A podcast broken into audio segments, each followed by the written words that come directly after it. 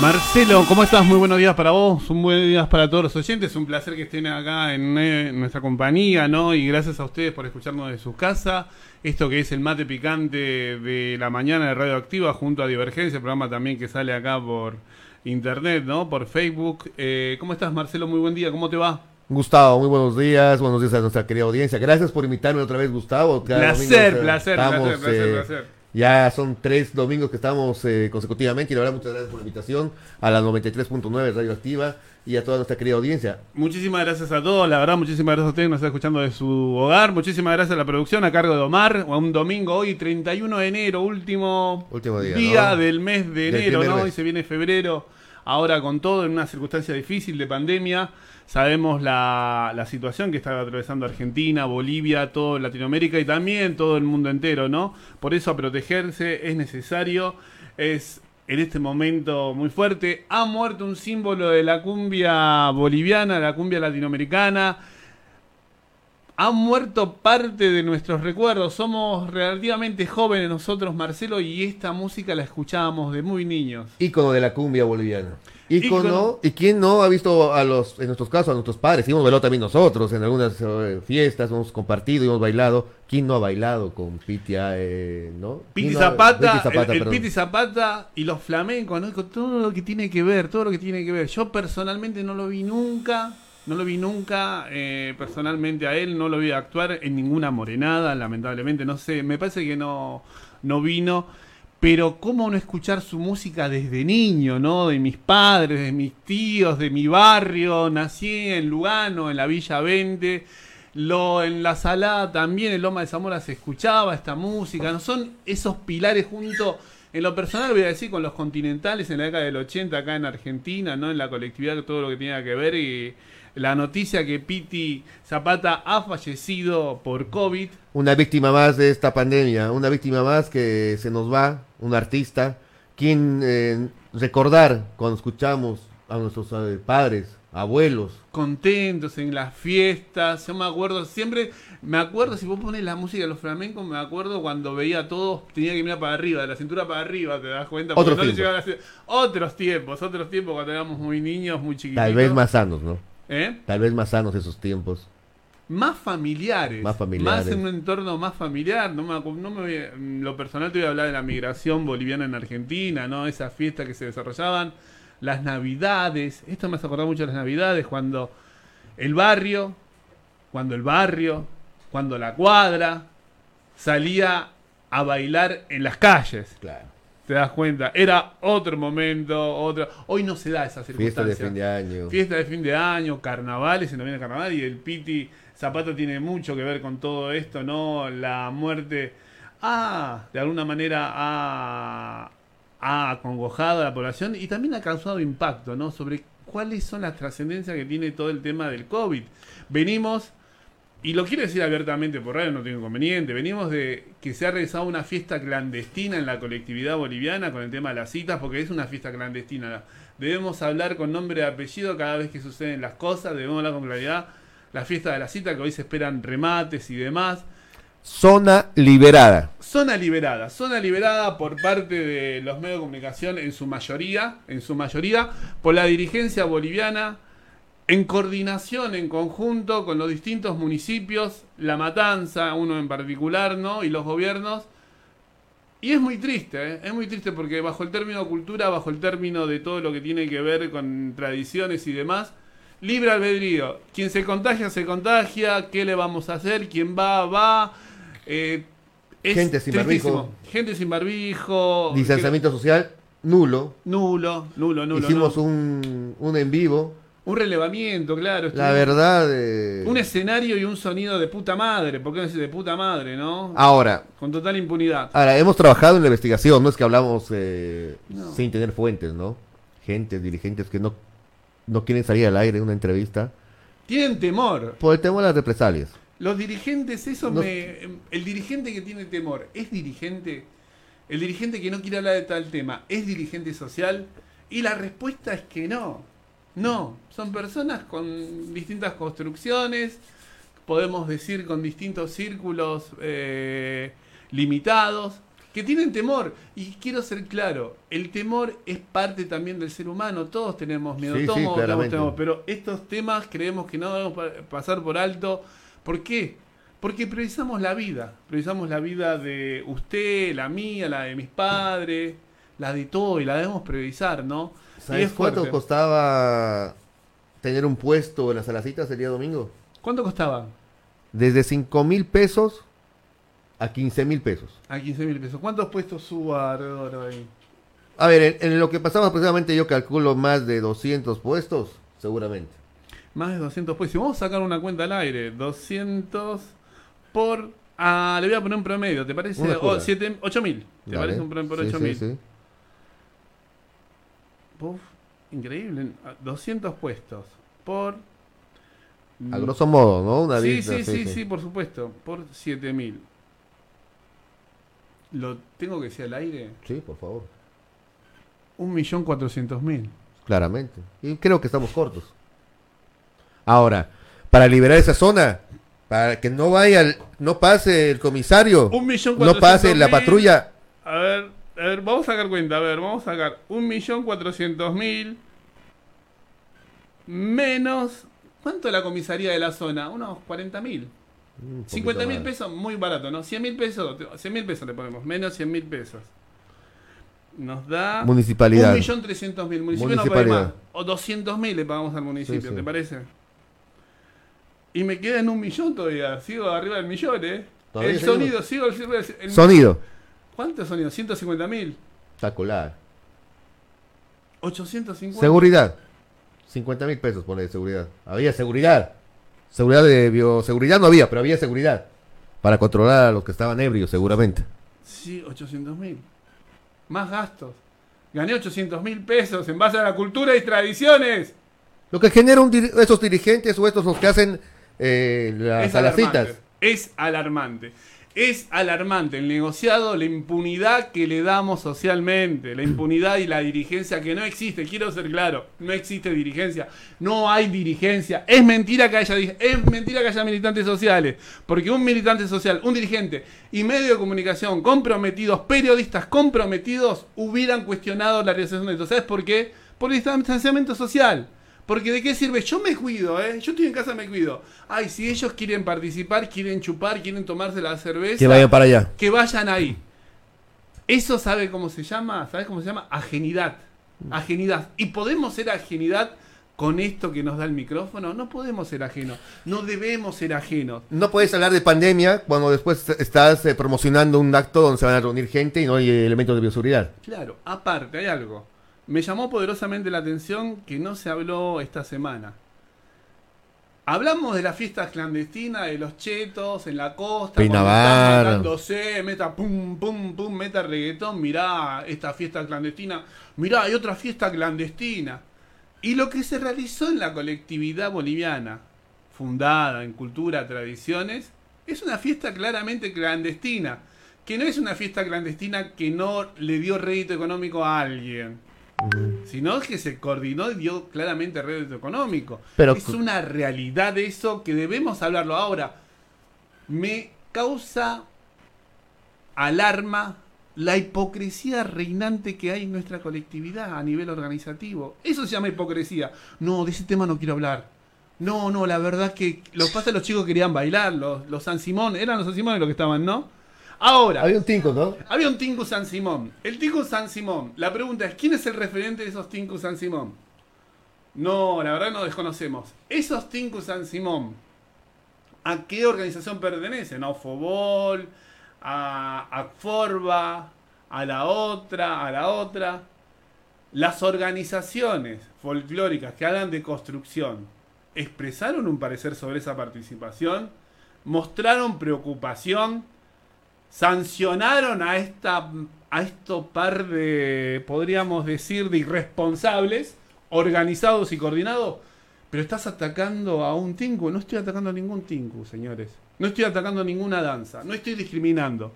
Estamos hablando lo que sucede la marginalidad que se crea de las estructuras comerciales avalada por la dirigencia avalada por el estado el municipio que hace la vista gorda. Ahora, ¿Qué? Porque no tuve participación, porque no tuvimos participación económica. No, señores, estamos hablando de salud. Estamos hablando de salud. Y acá estamos hablando cómo se lucra con la salud. Y la salud es lo que menos importa. Es una realidad. No vamos a ser parte de esa complicidad social que existe en nuestra querida colectividad. Porque quiero ser claro también. no, no sé si aclararlo o no. Queremos a nuestra colectividad. Amamos a nuestra colectividad. Respetamos las creencias nuestras.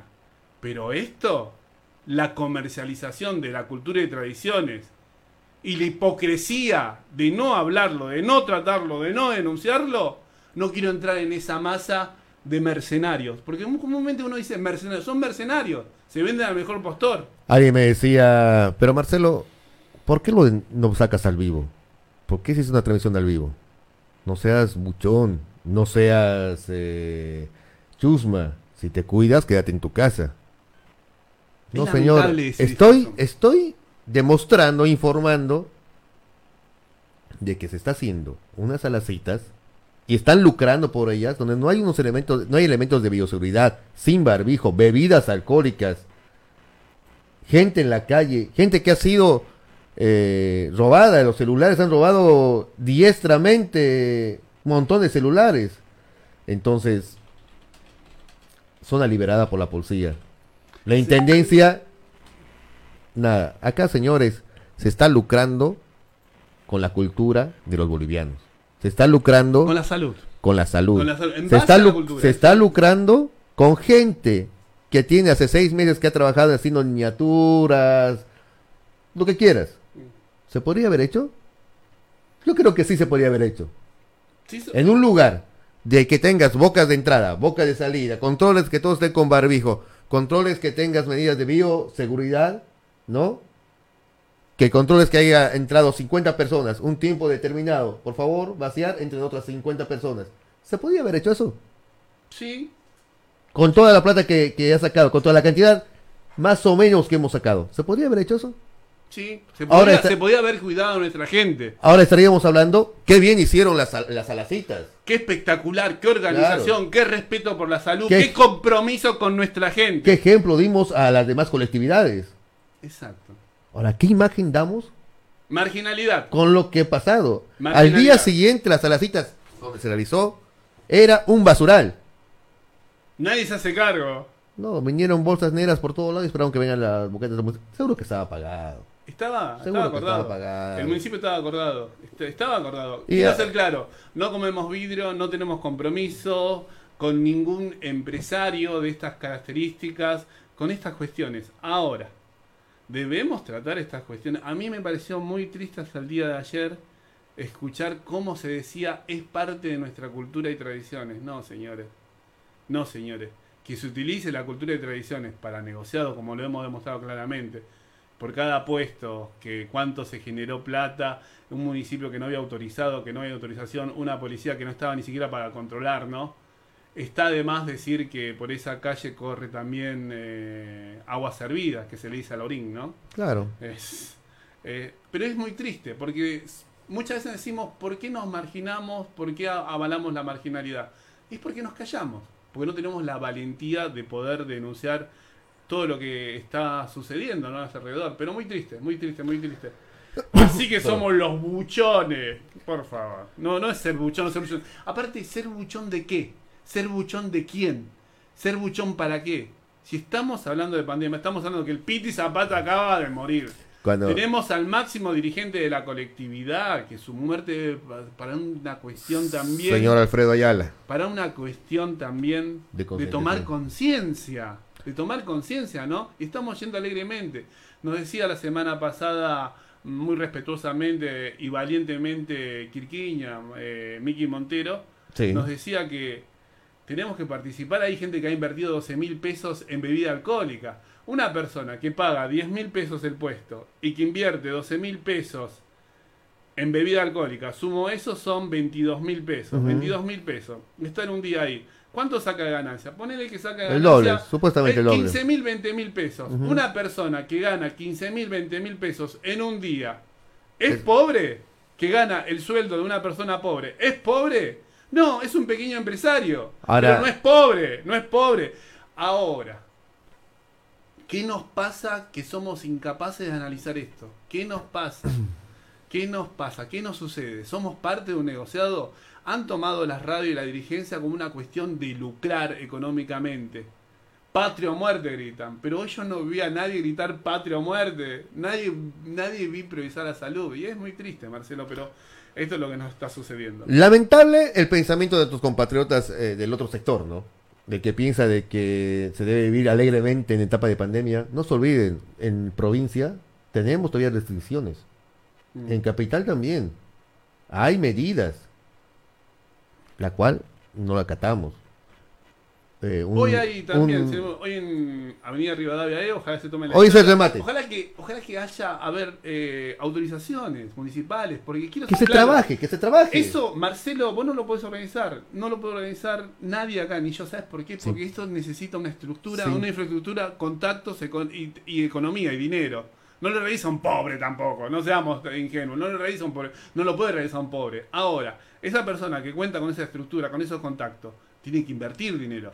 Y el invertir es una autorización del Estado. Porque si no es acá, sálvese quien pueda y como pueda. Mirá cómo tengo mi bolsillo de plata. La salud y no es problema mío. No es problema, si quieren chupar acá no es problema mío. Y si quieren servicio no es problema mío. Y no es, no es problema mío, es problema de todos. Y todos en conjunto lo vamos a resolver. Es así. Lamentable, eh, esperemos que recapaciten. Teníamos un contacto telefónico ahora con... A las 11 de la mañana tenemos con el señor Iber Mamani. Ah, con el señor Iber Mamani que nos habla del tema. Bueno, nos adelantamos un poquito sobre esto, pero bueno, y después vamos a hablar ahora... Se cumple un aniversario más del fallecimiento de Alfredo Domínguez, ya 41 años de los más grandes guitarristas de Latinoamérica, el mejor guitarrista que ha dado Bolivia en, en toda su historia a nivel folclórico. Pero bueno, vamos pequeño, vamos a escuchar un tema previamente y arrancamos con el tema convocante. Eh, cambiamos la estructura del programa para hablar de, para empezar con el Piti Zapata, ¿no? Creo que a todos nos causa una tristeza. Yo creo que en casa mis papis están recordando. ya les cayó muy fuerte el fallecimiento de Fofito del grupo Kimba. Fuerte. Fofito es otro de los 70. Omar es muy joven, no creo que conozca a Fofito de los Kimba. Pero Habrá bailado, pero sí. Pero seguramente lo bailó sin saber mucho. Esto es lo que pasa con nuestros jóvenes. Bailan, ah, yo conozco esa música, ah, yo conozco ese tema. Mi papá lo bailaba, lo escuchaba. Claro, mi papá lo bailaba, claro. Y uno repite la letra, la sabe y lo baila. Y sucede esto con Piti Zapata, sucede esto con Fofito Andrade del grupo Kimba, que en la década del 70 migró a la Argentina con 17 añitos y era muy respetado en la colectividad, en, a nivel, no solo en la colectividad, perdón, a nivel musical eh, de Argentina, de Buenos Aires, a nivel tropical. Vamos a un tema musical.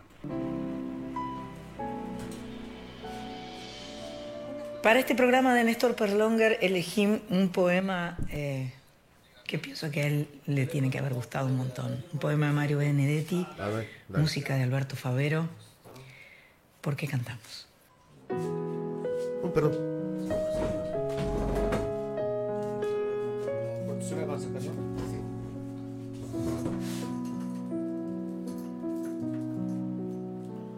Eh, Gustavo, en 5 está Cacho. Cacho. Viene con su muerte. Él va a toda la. Sí. Si el tiempo era sí. una cueva. El que iba a organizar. Los aires Él iba a cobrar 3 mil pesos por, por puesto. No, este iba a cobrar La vida es por puesto. más que un blanco móvil. ¿A quién? Lo llevamos primero a este cacho y lo llevamos a Iber. Preguntará por qué cantamos. Si los nuestros quedaron sin abrazo, la patria casi muerta de tristeza y el corazón del hombre se hizo añicos antes de que estallara la vergüenza. Usted preguntará por qué cantamos. Cantamos porque el río está sonando y cuando el río suena, suena el río. Cantamos porque el cruel no tiene nombre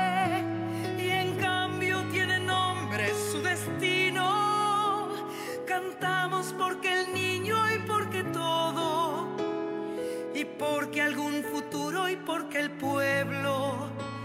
Cantamos porque los sobrevivientes y nuestros muertos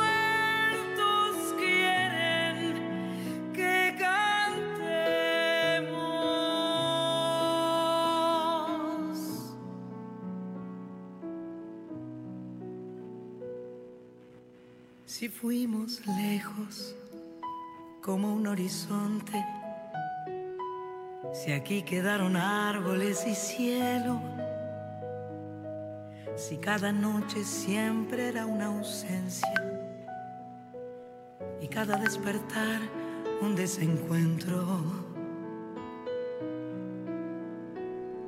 Usted preguntará por qué cantamos. A ver, Cantamos porque llueve sobre el sur. Qué hermoso tema, qué hermoso tema, Marcelo, me encanta. Lo quería compartir en la década del 80 en la colectividad, en la sociedad argentina. Se escuchaba mucho este tema, ¿por qué cantamos, no? ¿Y por qué hablamos de estos temas en radio? Porque es necesario, porque es necesaria la libertad, y es necesario empezar a construir una colectividad organizada en conjunto. ¿Tenemos una comunicación telefónica? Así es, estamos en directo, vía telefónica, con Cacho Hinojosa, de, dirigente de Villa Celina. Muy buenos días, Cacho, Marcelo y Gustavo te saludan. Muy buenos días. Muy buenos días, compañeros. ¿Cómo están? Todo Sí, bien, eh, Cacho. Cacho, eh, vos como de- dirigente, ¿no? Eh, allá en Villa Celina, contanos un poquito, por favor, lo que eh, ha pasado el anterior domingo, lo que ha sido las alacitas en la calle 3 y Roosevelt. Eh, sí, sí, la verdad que fue lamentable, ¿no? Porque nosotros como eh, referente de la colectividad boliviana eh, queríamos organizar. Y, y en eso este, me llama el comisario que yo iba a bajar la gendarmería, que, que lo suspenda. Bueno, eh, sujeto a la ley nosotros lo suspendimos, pero ahí este, de la otra gente que son este, la- del Foro de Seguridad Galarza, fue el que repartió todas las notas, informes, todo eso en la radio, y bueno, lo hicieron. Yo no sé por qué lo hicieron ellos y a nosotros lo dejaron afuera. Eh, Cacho, ¿qué cantidad de efectivos estaba cobrando por puesto? Mira, eh, por lo que mi, este, un compañero que es eh, de ahí de la zona, es, eh, ¿cómo se llama? Es delegado del barrio también, estaban cobrando de 6 a 25 mil pesos. Una fortuna de plata, la verdad que es lamentable para De nosotros. 6 a 25 mil pesos. Sí, sí, sí. Una fortuna, Cacho. Sí, la verdad que es lamentable, por eso nosotros estábamos organizando para eh, por dos, tres mil pesos a todos los puestos, a todos los compañeros. pues, es- esto es una fiesta nacional y popular de Bolivia, no, no de los gauchos ratas, estos que usan la política para hacer todo. Te hago usan una la consulta, política para Muy buen día. Te hago Sí. una consulta. ¿Los foros de seguridad qué son? Sabemos que en la provincia de Buenos Aires los distintos municipios se manejan con foros de seguridad, ¿no? De que son agrupación de vecinos, los cuales están tratando, bueno, el, el luchar contra el tema de inseguridad y hacer reclamo ante las autoridades municipales y policiales sobre todas las necesidades de la población. Ahora, ¿me estás diciendo que un foro de seguridad organizó esta actividad a las citas? Sí, sí, sí, se llama Juan Galarza. Eh, después hay dos o tres personas más que son de acá. También está la Cámara de Comercio que está metido. Cámara Y hay de- dos paisanos. Y hay dos paisanos que están metidos ahí. Pero, Cacho, lo que hemos visto nosotros y hemos, eh, tenemos imágenes, no había nada de bioseguridad. Gente aglomerada, gente sin barbijo, no había control, no había, había gel. permiso del municipio? ¿Vos tenés conocimiento de que el municipio haya otorgado una clase de permiso? Mira, del municipio eh, no, eh, no, no, no, impartía ninguna ningún permiso para hacer fiestas estos, así de aglomeración de gente, ¿viste? Porque está prohibido eso. Nosotros fuimos a averiguar. Y, y como es, no, no, no, no había permiso para nadie. Este foro de seguridad que en teoría organizó, ¿tiene contacto con la comisaría? ¿Tiene contacto con el municipio? ¿Tiene llegada, podríamos decir, ante las problemáticas que se vive en ciertos sectores del partido de La Matanza? Sí, te explico cómo es el actual el foro de seguridad. Cuando hay problemas entre la comuna y el- la delegación, él puede participar al medio. Es, hace de, de mediador. Pero nosotros, yo te digo la verdad, acá no, no, no hemos votado, porque yo tengo mi número de personalidad jurídica, a mí en ningún momento me citaron para, para votar, o sea, para elegir a esa persona, porque esa persona hace 12 años que está, políticamente lo eligieron a él, ¿viste? El señor Galarza. Y para... Exactamente, ellos son los que meten la, la, la, mano en el, bolsillo de los paisanos. Y es lamentable lo que están haciendo. Es tristísimo. Es tristísimo porque estamos en pandemia nacional, no solo municipal, no solo provincial. Y lo que se vio, aparte, porque si hacemos un cálculo del dinero que se pedía por cada puesto y la cantidad de puestos, hablamos de un gran negocio que genera mm, realmente mucho beneficio a los organizadores, ¿no? Y no son cualquier organizador, son personas en contacto con el municipio y con la policía provincial. ¿Qué es más? La policía de Villa Celina tiene un Facebook, tiene un Facebook que dice estamos al servicio de la población. La pregunta es, ¿de qué servicio de población habla, no? La verdad que a mí me deja duro. Sí, esa zona estaba liberada, Cacho. no se ha visto ningún, ningún eh, patrullero, nada de ese momento.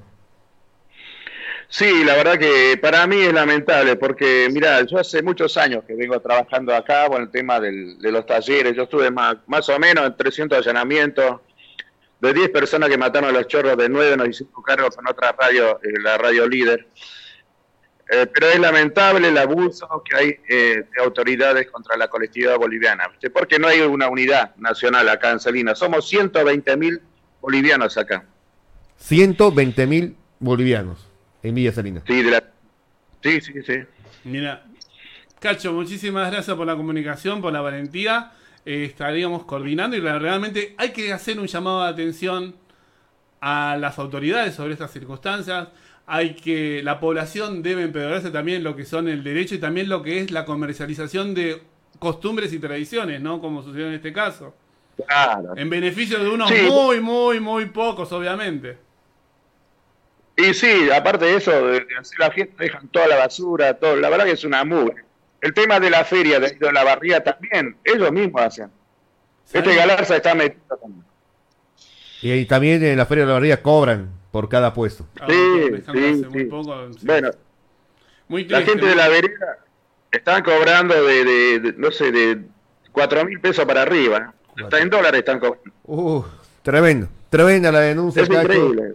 Eh, vamos a estar en, un próximo contacto, Cacho, por favor, y para poder dialogar sobre las problemáticas de, la colectividad. Un abrazo, un gusto.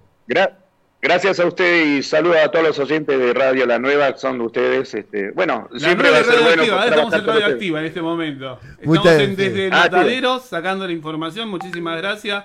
Acá te está escuchando toda la gente de Matadero, de Lugano, de Flores, de Floresta, de Villa Luro atento a la importante información que nos das, porque muchos somos asiduos de ir a comer a Villa Celina, ir a celebrar a Villa Celina históricamente, ¿no, Cacho? Sí, sí, la verdad que sí, mucha gente viene acá. ¿Hace cuánto vivís en Celina? 25 años. 25 años, mira, desde el inicio de todo lo que es Nueva Celina, todo ese sector, mira. Sí, sí, todo, por eso yo te digo, el, el, este, el foro de seguridad que eligieron es del casco viejo, este es el casco nuevo. Entonces nosotros no tenemos foro de seguridad. Claro. Claro. Para tener, aparte, ahora, para tener un foro de seguridad, si está controlado por estas personas que aparte organizan una actividad cultural, cultural entre comillas, ¿no? Qué difícil, qué difícil es construir con honestidad, ¿no? Qué difícil es decir, llame al 911, llame al municipio que nos está cuidando, que está al servicio de la población, ¿no? Qué difícil, qué difícil. Yo la verdad que el ausente del, municipio acá de La Matanza, acá en Salina, es totalmente negativo. Mirá, acá, por ejemplo, por la puerta de mi casa, pasa todos los días, hace dos, 12 años, agua servida del baño, hermano. Claro, es lo que estábamos hablando. Es lo que estábamos hablando. Roosevelt es toda agua servida, que es totalmente, vos lo sentís al pasar, sentís el sabor del agua, el, aroma desagradable del agua servida, ¿no? Y no hay... Sí, sí, sí, muy triste. Sí, porque te patean de un lado para el otro. Eh, porque yo fui a hablar con el delegado, el delegado no sabe nada, Aiza tampoco no sabe nada. Cuando hablamos de agua servida, la gente queremos decir de orín, orín que viene de las cloacas de, distintos lados. Del baño. Sí, sí, sí, Agua de baño. Todo, lo que sale del baño es eso. Mm, mm. Pero bueno. Muchas gracias, eh, Cacho Hinojosa. Estaremos en contacto en cualquier momento, por favor. Muchísimas gracias a ustedes. Un abrazo grande a todos. Para vos, suerte, gracias. Nos dieron información, eh, la verdad, de 6 mil a 20 mil pesos, dijo. 25 mil pesos. de 6 mil a 25 mil pesos en, una fiesta, en una fiesta clandestina organizado supuestamente de acuerdo, de acuerdo a la información de un dirigente con valentía y honestidad por un foro de seguridad barrial. Los foros de seguridad son organismos que se constituyeron en todo lo que son los municipios en la provincia de Buenos Aires. Son los que tienen contacto con la comisaría y son con los que tiene el municipio y los cuales canalizan todas las necesidades de la población. ahora, ahora, ¿están para hacer estas actividades? Yo pensé que era cultura boliviana esto, tradiciones bolivianas, vi los San Simón y demás. Pero la verdad que me extraña, la verdad me deja perplejo el negociado que puede existir y cómo existe al lado nuestro. Y nosotros no lo vemos, ¿sabes por qué? Porque dicen, así somos nosotros. No, señores, así, son, así somos nosotros, no. No soy así yo. Yo no soy así. Creo que vos, Marcelo, tampoco. No, y hay que denunciarlo. Hay que denunciarlo y hay que sacarlo al aire, porque, a ver, es importante poder dar a la colectividad lo que ha pasado. Mm. Y lo que posiblemente puede pasar, porque me, me, llegó un mensaje que ya están armando mm. el remate triste, triste para la salud, ¿no? La mejor recomendación a la gente es decir que no vaya. No es que se cuide, que no vaya, no, no, que no vaya. Un acto de rebeldía es no ir a la comercialización de la cultura y tradiciones. Es un acto de rebeldía, es un acto de dignidad, es un acto de protección a la salud también. No sé si rebeldía, pero un acto de repudio, lo mejor que puede es quedarse en casa. Porque al, al hacer eso, al ir, te expones y expones. O sea, uno va y dice, no, que se cuiden los viejitos, ellos son los que están... Eh, o que se cubren el, O sea, mensajes en el fuego me decían, cuida a tu viejo. A ver si alguien que nos está escuchando por radio me puede decir estos Tinku San Simón, ¿a quién pertenece? ¿A qué organización pertenece?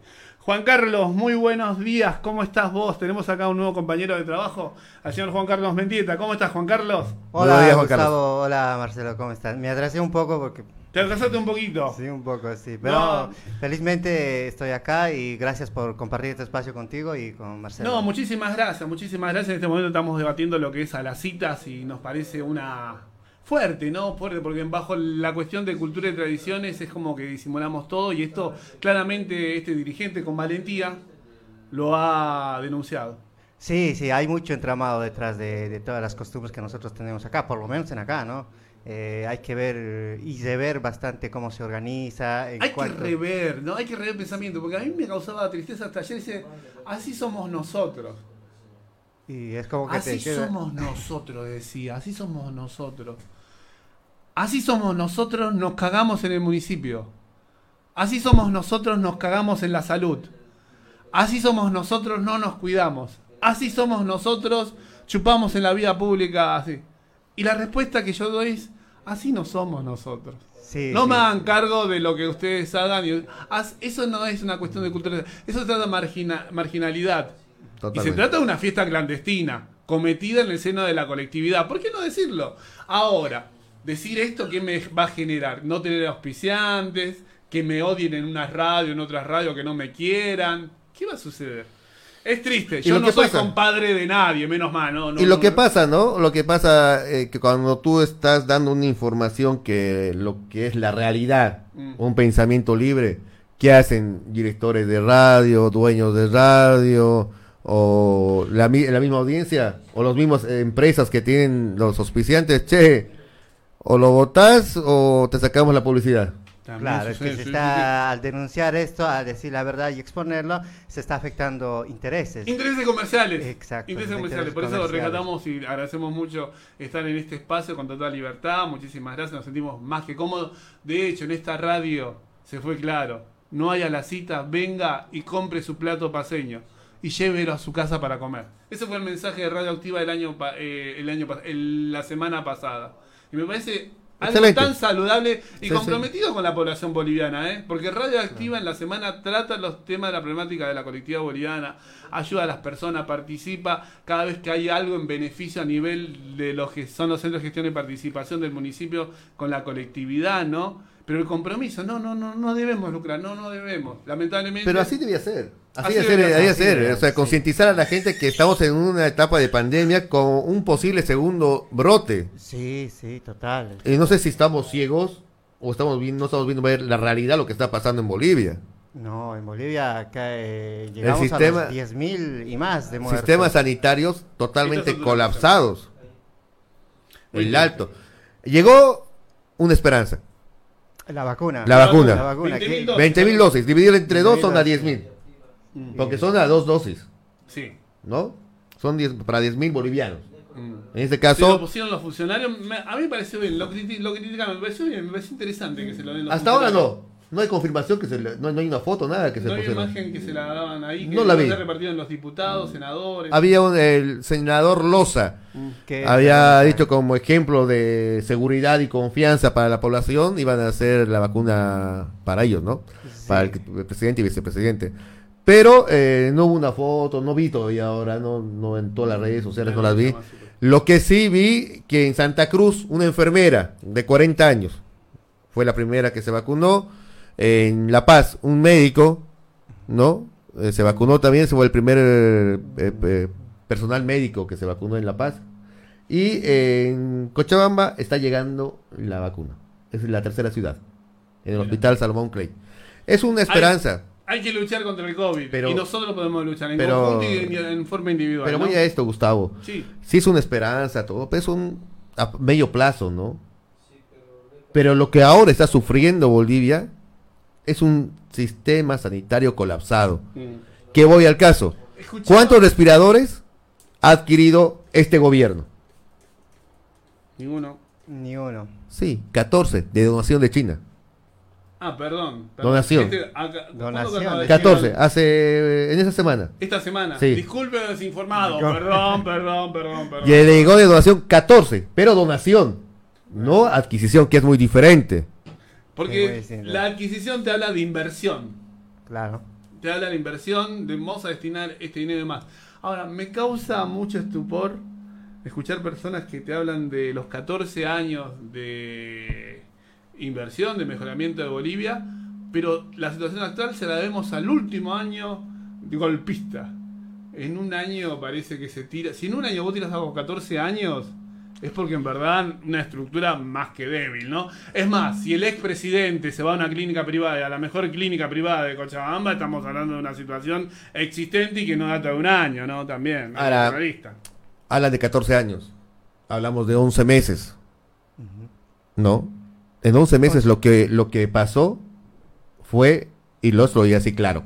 Así como criticamos a la izquierda, a la derecha, hay que ser claros. Lo que hizo el ex ministro de Salud, el señor Navajas, a la cabeza de Janina Áñez, porque ella tenía responsable. Y del, del, yerno, del yerno. Claro, o sea, eso, ha sido, eso, ha sido, eso ha sido un atentado contra la salud. No ha sido un atentado porque estábamos viviendo momentos muy Pero difíciles. Áñez está en libertad. ¿Cómo es eso? Claro, Áñez está en libertad. ¿Por qué está en libertad? El yerno, el yerno está en libertad. En Estados Unidos. ¿Por qué? Navaja está con arresto domiciliario. ¿Por qué? Eso habla de la, de la, de, la justicia, de las leyes que están muy mal en Bolivia. Yo hablo de un acuerdo. está totalmente quebrado. Si en verdad habría una justicia como queremos, Áñez debería estar detenida. Debería estar detenida. Y Evo tendría que estar dando responsabilidades también, tendría que explicar. Y estoy muy de acuerdo que Evo Morales haya vuelto a Bolivia. de hecho, está bien. Pero lo primero que él debería hacer, siendo a su convicción que él siempre ha pregonado, es ir y presentarse. No, no, no, no, no. Hoy Evo Morales no tiene nada contra la justicia. No, pero... Lo ha levantado todo. Ha entrado este gobierno. ¿De qué lo acusan? ¿Pedofilia? No, no. Levántelo, no tiene nada. ¿De qué lo acusan? De atentar contra la salud. Porque ha acercado, ha mandado a acercar ciudades. No, levántenlo. Eh, ¿Cómo? Eh, y él no ha hecho nada. Ahora, en Argentina, no hay fotos, no hay imágenes, no hay videos. se perdió todo. En Argentina sucede lo mismo. En Argentina está sucediendo lo mismo. Sabemos que la justicia federal cómo se está moviendo. Y es muy triste y muy lamentable. ¿Cómo está? Vino nuestro compañero Rolando García también. Muchísimas gracias. Pero va a pasar lo mismo, Gustavo, va a pasar lo mismo si siempre la justicia no va a ser autónoma. Si siempre que la justicia va a depender del gobierno y va a designar el gobierno, va a pasar siempre lo mismo. La justicia en todo, en todo país tiene que ser autónoma, tiene que ser, eh, a ver, libre de poder juzgar, enjuiciar y castigar. Por supuesto. De hecho, decimos siempre que hay tres poderes, que es el poder ejecutivo, legislativo y judicial. No lo vemos, no lo vemos para nada. Pero bueno, tenemos ahí el llamado telefónico de. ¿Lo tenemos en línea? Vamos a, no, todavía. Vamos a un tema musical entonces ahora, para tomar un pequeño receso.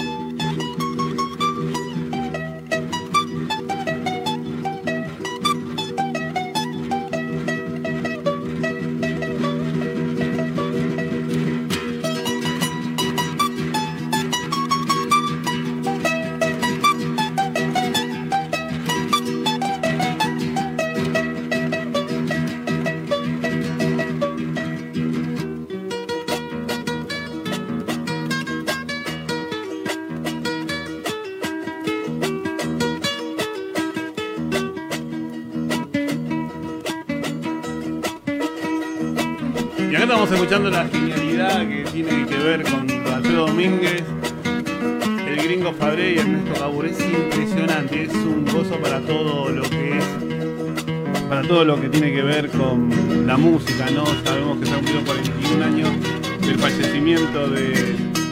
fallecimiento de. el gran Alfredo Domínguez, tu diseño históricamente, ¿no? Que ha muerto muy joven. Estamos disfrutando esto Asómbrese, esta música tiene décadas y es un placer escucharla.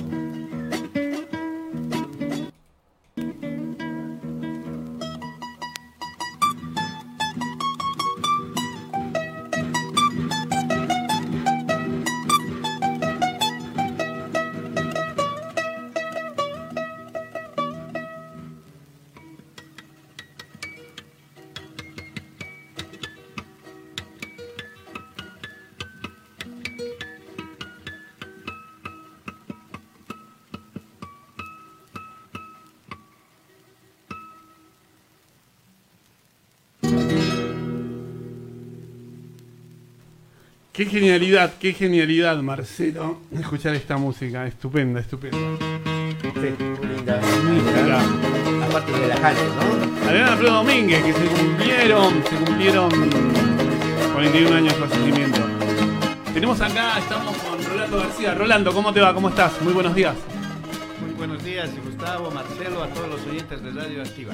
Eh, una mañana fresquita, bonita, bonita para, para estar en Buenos Aires avatares del verano fuerte ni del invierno tan crudo. Sí. Sí, sí, sí, sí, por fin refrescó, por fin refrescó y esto es saludable. Tenemos acá una comunicación telefónica que es el número... Tenemos una llamada telefónica de un oyente, a ver, vamos a saludarle. Hola, buenos días. Hola, ¿qué tal? Buen día, Marcelo. Buen día, Gustavo. Buenos ah, días. Eh, ¿Cuál es tu nombre? Del mate picante. Mirko, Mirko. Mirko, ¿de dónde te comunicas, Mirko? De Varela. De Varela, Florencio Varela. Vamos, Mirko, ¿quieres opinar? Sí, sí, sí. Dale, por favor. Eh, bueno, con respecto a las salacitas, la verdad que escuchar al, hombre que habló, de qué el apellido, Hinojosa creo que era, eh, lamentable cómo, cómo prima el negocio primero que la salud, estando en pandemia, con la complicidad, bueno, supuestamente lo deja entender que de un, de un ente regulador eh, también hecho por, en parte por paisanos y en parte por gente argentina, que primero ven el lucro y no y no la salud y el bienestar de la comunidad, sabiendo cómo estamos ahora en pleno eh, segunda segunda ola y focos de, infección latente, ¿no? Porque basta que con ver las imágenes, eh, el estar sin barbijo, el estar amontonados, como se ha visto, la verdad que llena de indignación.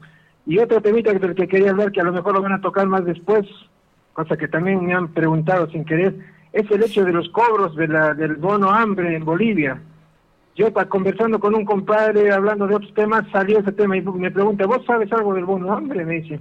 Yo la verdad del bono hambre no sé, más las informaciones que, que se vierten, que hay gente que cobró y hay gente que la verdad viviendo acá no es, es inaudito que puedan cobrar. Yo le dije, la verdad, algunos lo pueden haber cobrado efectivo, pero yo creo que es, no es ético, ni es moral, y aparte es ilegal cobrar eh, esa suma de plata acá. La verdad, hasta ese eh, grado uno puede llegar de tratar de de, de, de, cobrar cosas que no le corresponden a uno. Eso la verdad es indignante como la colectividad que lo Yo sé que hay necesidad, estamos en una necesidad grande, no lo voy a negar, pero creo que hay cosas que uno creo que apoyando la, a la cabeza de la almohada uno se da cuenta de lo cual no está haciendo mal. No, porque a la larga esa plata no viene del aire, no es por generación espontánea. Es un gasto que se le está haciendo al, Estado. Sí o sí que alguna vez alguien lo va, pero vas a tener que pagar de alguna manera. Entonces yo creo que esas circunstancias hay que tratar de ver un poquito y no dejarse llevar por gente inescrupulosa que está jugando con la necesidad de la gente. La verdad es eh, estamos en tiempos donde donde creo que ese, los valores se han perdido totalmente y, la gente juega con, con la necesidad de la gente, pero como, como si nada. Y hay gente que lamentablemente por la necesidad eh, se hace, pero no solamente por la necesidad, también hay vivos que saben que están haciendo mal y lo cobran igual. Eso también la colectividad de crecido. Como hay gente que acá cobran planes teniendo sus casas de cinco pisos y cobrando alquileres. Esa es la realidad de nuestra colectividad emergente, la que latente, la que lucre con el folclore, lucra con, con, con, con, locales bailables donde en pandemia hacen sus shows, hacen sus citas. ¿Qué se puede esperar? Así, así como colectividad nunca vamos a llegar a un, a un progreso como otras colectividades de, de unidad y, tratar de hacer cosas bien, hospitales, escuelas a nombre de nuestra comunidad. Eh, si estamos lucrando, si estamos viendo más nuestros intereses personales y que la, la, división entre bolivianos no se haga por intereses también políticos. Muchas gracias. Eh, un abrazo y bueno, excelente programa. Espero que nos eh, sigas. Marcelo y Gustavo, ¿eh? un abrazo a todos. Muchísimas, muchísimas gracias y, espero que, nos sigas escuchando. Eh, ahí voy a cortar, ¿no? Ahí Muchísimas gracias. Le pedimos a Mirko que se quede escuchando porque con respecto al bono vamos a hacer una fuerte denuncia que se hizo ayer en la radio Yo Opino 2.0. Yo Opino 2.0 sobre el tema ese. De hecho, se ha hecho un llamado telefónico que después lo vamos a detallar. Y Mirko, tenemos prueba contundente de la estafa que se está cometiendo contra el Estado boliviano desde Buenos Aires, Argentina, ¿no? Vamos a escuchar. con, sí, con respecto al tema a las citas, quiero decir que me gracias por la información. Se está haciendo en Plaza Fátima. Mariano Costa y Barros Paso, gran remate, domingo 31, tradicional chaya al mediodía, grupo de danza folclórica, venta de miniaturas artesanales, se está promocionando, se está promocionando de vuelta. Pero quiero ser claro, no vaya. No vaya a estas fiestas clandestinas que lo único que buscan es el lucro del organizador, el que pone el escenario, el que paga a los, a los grupos de baile. Te hago una pregunta, Rolando. ¿Sabes los Tinku San Simón a qué organización pertenecen? ¿A Ufubol? ¿A, Rojo Amarillo? Tiene que ser a Rojo Amarillo y Verde. rojo Amarillo y Verde. Rojo Amarillo y Verde, donde están congregados más del 90% de los Tinkus, ¿no? O sea que... En Ufobol que son contadas las Porque se vio en las redes sociales de un Facebook donde estaban bailando. Ahora, en esto tenemos que ser un poco claros también. En el caso de los, eh, de los chicos que bailan en las fraternidades, ellos van a ir a bailar donde se les convoque. es terrible, claramente. se les pide que paguen por bailar, van a pagar por bailar. Eh, es como que están los caporales, los cinco, agazapados, desesperados por encontrar dónde en bailar. pandemia, ¿no? Es triste. Yo una vez vi, eh, ustedes recuerdan el programa Buenos Aires celebra Bolivia, Buenos Aires celebra... Del gobierno de la ciudad. Tienen otro, otro programa del gobierno de la ciudad que se llama Buenos Aires celebra el interior. Y em, cuando Buenos Aires celebró el norte, el, afiche salió con unos caporales y se anunciaba, no recuerdo los nombres de los caporales, si eran San Andrés, caporales bolivianos, que decían caporales de Jujuy. Eh, yo lo contacté al presidente, lo llamé, lo saqué al aire y le dije, oye, ¿dónde queda eso del discurso? Claro, yo no estoy muy de acuerdo con ese chauvinismo extremo, ¿no? Pero eso de ese discurso de los folcloristas de que no roban el folclore, ahora ustedes están presentándose como caporales de Jujuy. O sea, como que la danza de caporales jujeña, no como una fraternidad de Jujuy. Eh, no, me dice, igual en nuestros trajes está el rojo, amarillo y verde. Pero pasa que si nosotros decíamos que el caporal era boliviano, no nos hubieran invitado, no nos hubieran dejado bailar. ¿Cómo? O sea, bailamos donde sea, como sea, a, como de lugar y de cualquier manera. Metele, metele. Hay que meterle, tenemos que bailar. Metele, Es la razón de adelante, para arriba, vamos, vamos. Entonces, y, y mira que eh, el eje central de la actividad, de, la oferta, del consumo cultural de la juventud boliviana, de los bolivianos, de los hijos de bolivianos, gira en torno a estas expresiones folclóricas sobre las que se levantan estas eh, discotecas y todo el comercio que, genera este criterio, ¿no? Tenemos un llamadito al aire. Muy buenos días. Estamos con Iber Mamani, referente de la colectividad de Villa Serena. Muy buenos días, Iber. Muy buenos días, muy buenos días a todos, a todas. Iber, eh, estábamos hablando sobre un tema que es eh, las, alacitas, que se efectuó en Villa Salina. Así es, sí, sí, sí. Estuve escuchando algo. ¿Cuál es eh, tu parecer, Iber, como dirigente? Bien, en un, en un principio creo que es un análisis complejo, ¿no? Porque, a ver, primero se entiende que estamos en un contexto de pandemia, eh, que ya venimos hace un año, donde lamentablemente muchas familias se tuvieron que dificultar en su cuestión laboral. Hemos tenido tragedias de personas allegadas cercanas ¿no? dentro de nuestra comunidad también que fueron víctimas de esta pandemia. sabemos que no es, que es algo serio. y por eso creo que es muy difícil de analizar, ¿no? Porque mm, entiendo que, que hay muchas críticas en relación a esto de que se haga las alacitas, eh, siendo una, un encuentro, una festividad muy autóctona de nuestra, de nuestra comunidad boliviana, pero por otro lado también entiendo que, que es por otro lado una irresponsabilidad sabiendo que estamos en un contexto de pandemia con una segunda ola de brote. Eh, también entendemos que hay familias que artesanas que dependen mucho de este trabajo y que para ellos no es tan no es sencillo decirles bueno quédense en sus casas eh, cuando tienen que salir a ganarse la moneda no por esa razón nosotros la verdad es muy difícil de analizar porque entendemos ambas partes. Sí obviamente abocamos a que a que creo que tenemos que tomar seriedad. Tenemos que, eh, creo que también quienes coordinan, organizan estas alacitas, que sinceramente no sé, no sabemos, nosotros no sabemos quiénes son. Eh, el Foro de Seguridad de Villa Serena dice que lo organizó, la gente del Foro de Seguridad.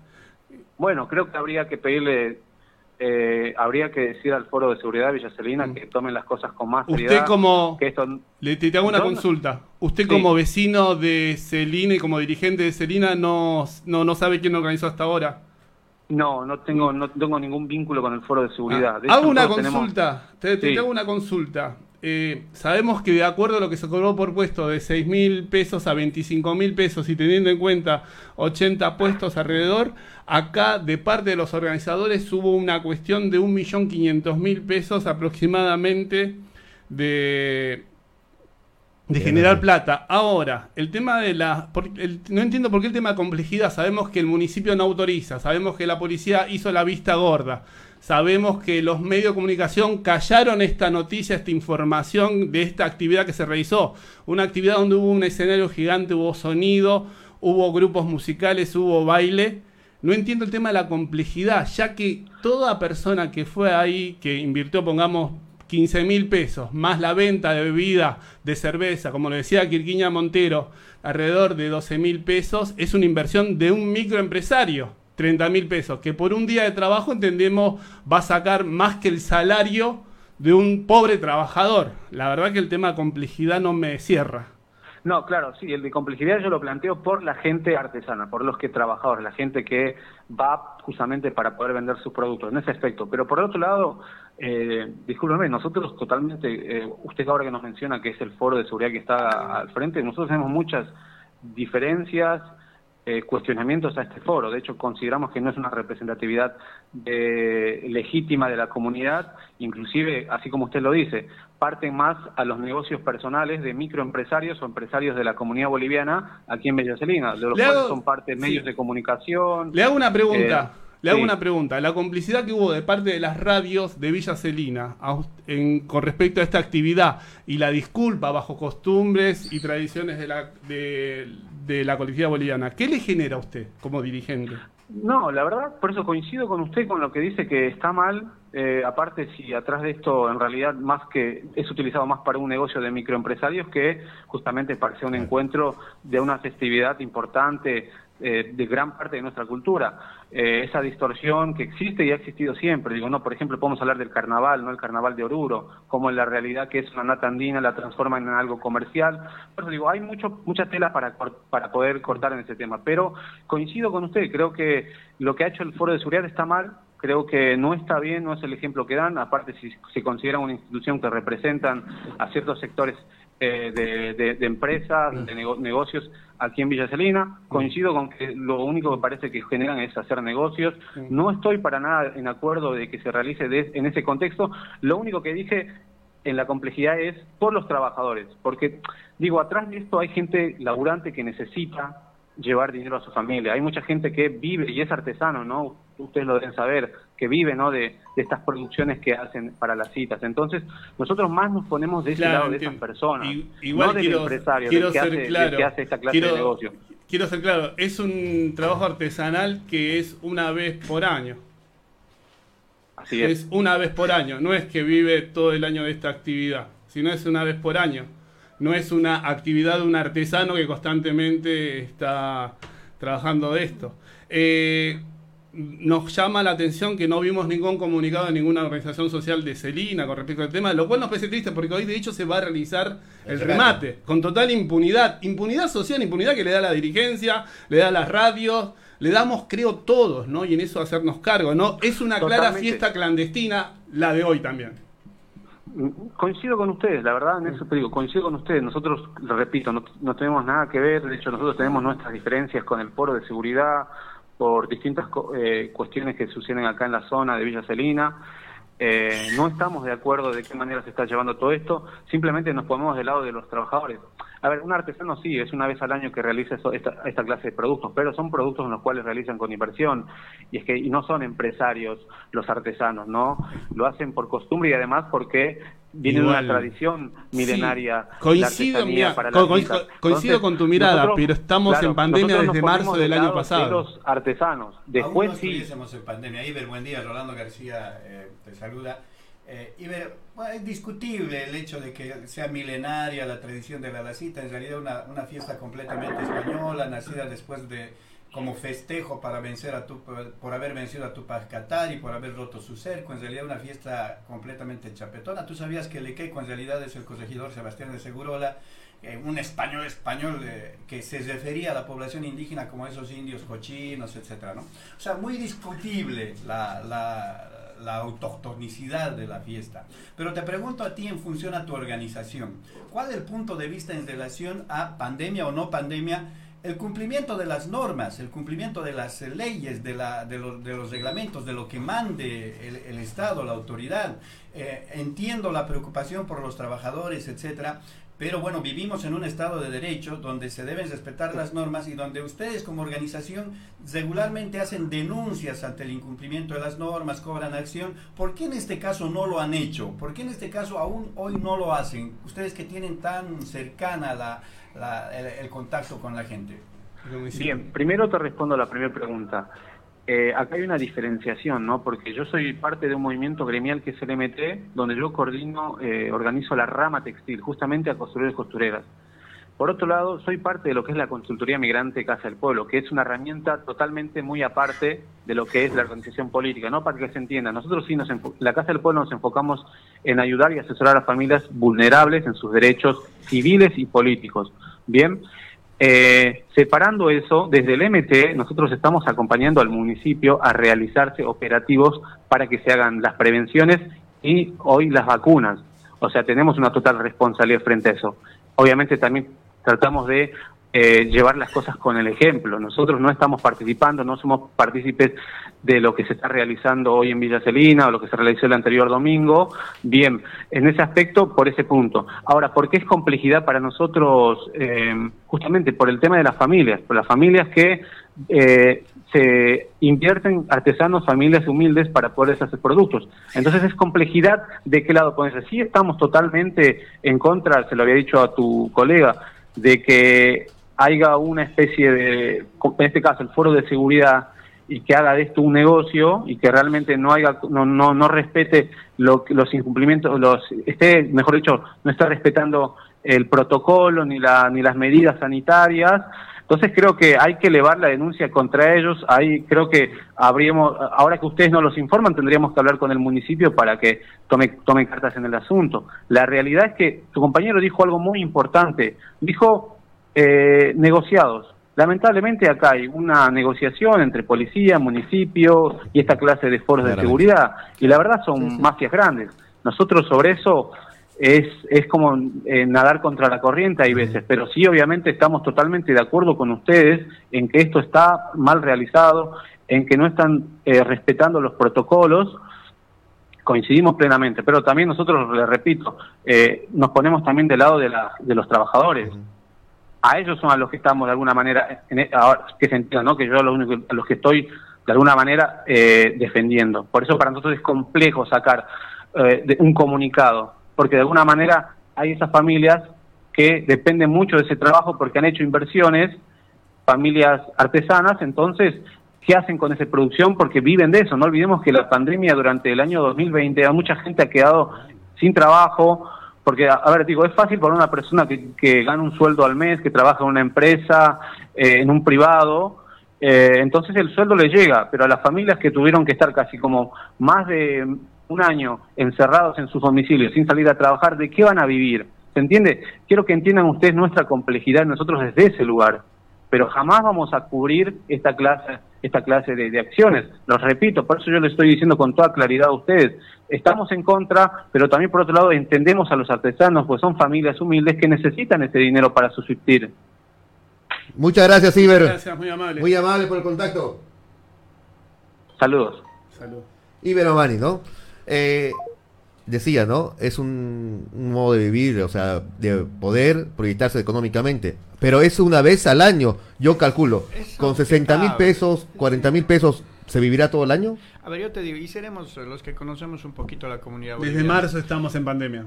¿Cuántas, eh, cuántas, eh, ¿Cuántos emprendimientos hacen los billetitos? Son dos o tres. Y son empresas no, no son... Eh, las imprentas. Las imprentas. las, imprentas. hacen las imprentas que son los mismos que están trabajando todo el año. o sea, trabajan... Calendarios, tarjetas de presentación. A ellos, la pandemia los ha afectado, sí. ¿no? Pero no son pobres. No, no, no. No son pobres. ¿no? los, autitos. El tema, es que no son, ¿cómo se llama? No, son artesanos. Las artesanías las traen de Bolivia. Mm. ¿Y quiénes son? Son importadores. Es decir, contrabandistas o importadores. Pequeños empresarios. ¿Son pobres? No, son pequeños empresarios. Ahora, el, el tema está en la intermediación, porque el que le paga a este foro de seguridad, el que le paga al foro de seguridad y compra los artículos de estas imprentas, de estos... Eh, invierte. Que, trabaja en armar, digamos, ahí la canastita, en armar la chuspita, etcétera, para venderlo. Eh, él a él probablemente se refiere a Iber, pero no es un artesano que todo el año viva de eso. Normalmente es una persona que ve esta oportunidad para generar. y genera y tiene un capital claro. para pagar cuánto era eh, seis mil pesos. De seis mil a 25 mil pesos. Para pagar 25 mil pesos por el puesto y para invertir 50 o 70 mil en los productos. A ver yo tengo un amigo eh, rapero un rapero boliviano ¿no? Eh, que ha ido a las alacitas la semana pasada en Celina y publica en su Facebook, he ido a Celina, me he hecho eh, mi título de no sé qué, con el eh, ¿qué? me he hecho chayar, eh, quise comer un plato paseño, estaba a mil. No comí. ¿Cuánto? A mil pesos. No comí. Volví a mi casa, me pedí el plato paseño de un restaurante, me lo trajeron a 500 y estaba bien nomás. Y publica la foto del... ¿Mil? mil pesos un plato paseño en la feria de la cita. Dios. Un, chicharroncito está a 700. Ve. ¿Dónde está 700? En Lugano y acá en Flores también está a 700, ¿no? ¿Dónde está en Celina? Estaba a mil el plato paseño a mil pesos es exorbitante, un precio elevadísimo. Ahora, ahora, el tema del plato paseño, quiero ser claro, un plato mil, dos platos dos mil, bueno, diez platos diez mil pesos, veinte platos veinte Ahora, seremos honestos también con los yatiris y habrán algunos. No, el resto. Y bueno, ¿Cuánto te cuesta ir a la hipócritas. Yo somos, son muy hipócritas somos. somos no, son chantas, son papacos. Pero no, se podría organizar esto de otra manera, de una manera. Por eso, es lo que se planteó en un momento. O sea, ¿por qué no se organiza con bocas de salida, bocas de entrada, un tiempo determinado con una gente determinada? Aquí lo que, lo que se debe definir son dos cosas. Uno, el valor cultural de la fiesta. por sobre el valor comercial de la fiesta, sin soslayar el valor comercial de la fiesta. Y dos, el respeto a la norma. Porque la pandemia. Eh, independientemente de la pandemia, hoy la circunstancia de la pandemia hace que la realización de la feria sea escandalosa. Pero normalmente se hace sin respeto a la norma. Y te hablo de medidas de, de, de, higiene, de bioseguridad en el expendio de alimentos, etcétera. Sí, ¿no? Normalmente es a la quete nomás. Sí, totalmente. normalmente son clandestinas, te reúnes en la plaza y listo. Ahora, esos dos elementos tenemos que cuidar.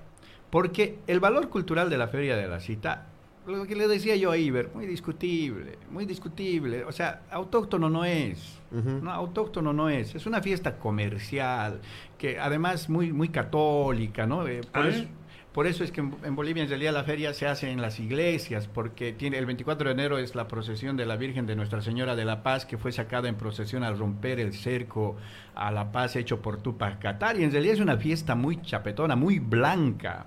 Muy cara. La, gente que se alegró por, haber, por haber vencido a los, a los indios. El plato paseño se da en base a todo lo que estaban haciendo los movimientos indígenas de rodear la ciudad de La Paz para quitarle toda clase de contacto.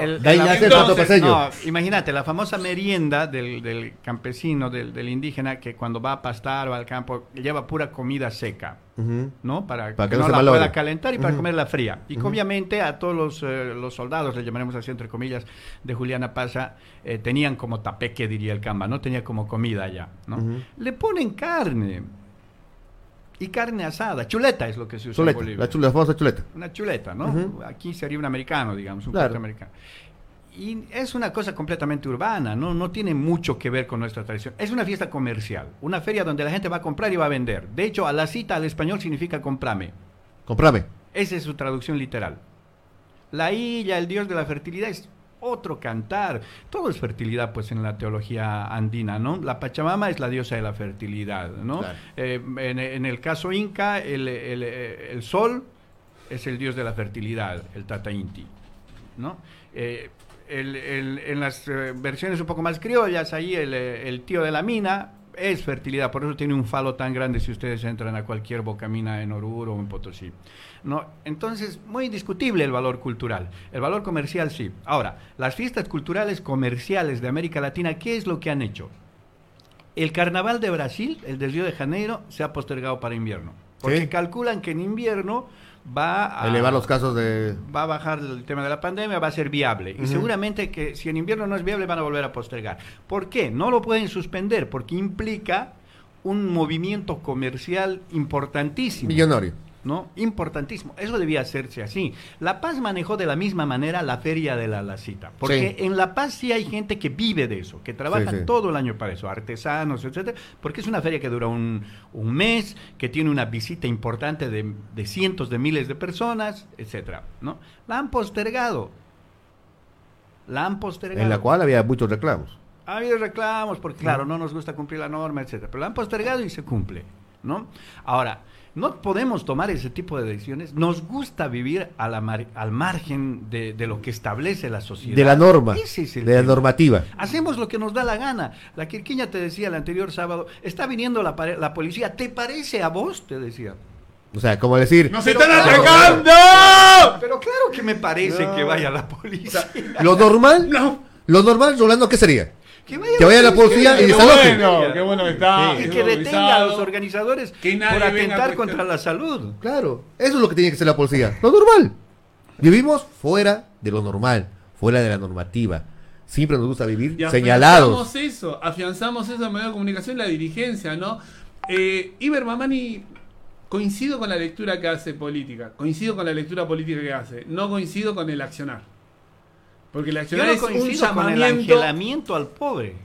Es decir, porque hay familias pobres, debemos permitirles hacer lo que les dé la gana. ¿Quién es pobre? El que tiene una imprenta en Celina y en Liniers a la vez y generó un montón de plata con esto y que sigue generando, el que trabajó toda la semana. Porque en verdad, eso de artesanos también hay que tomarlo medicosamente. La verdad es que una persona yo te invito a conocer a los artesanos, ¿eh? pero a, los, no a los feriantes, ¿no? sino a los, que les distribuyen los productos. Manual. Artesano es lo manual. Vayamos al caso.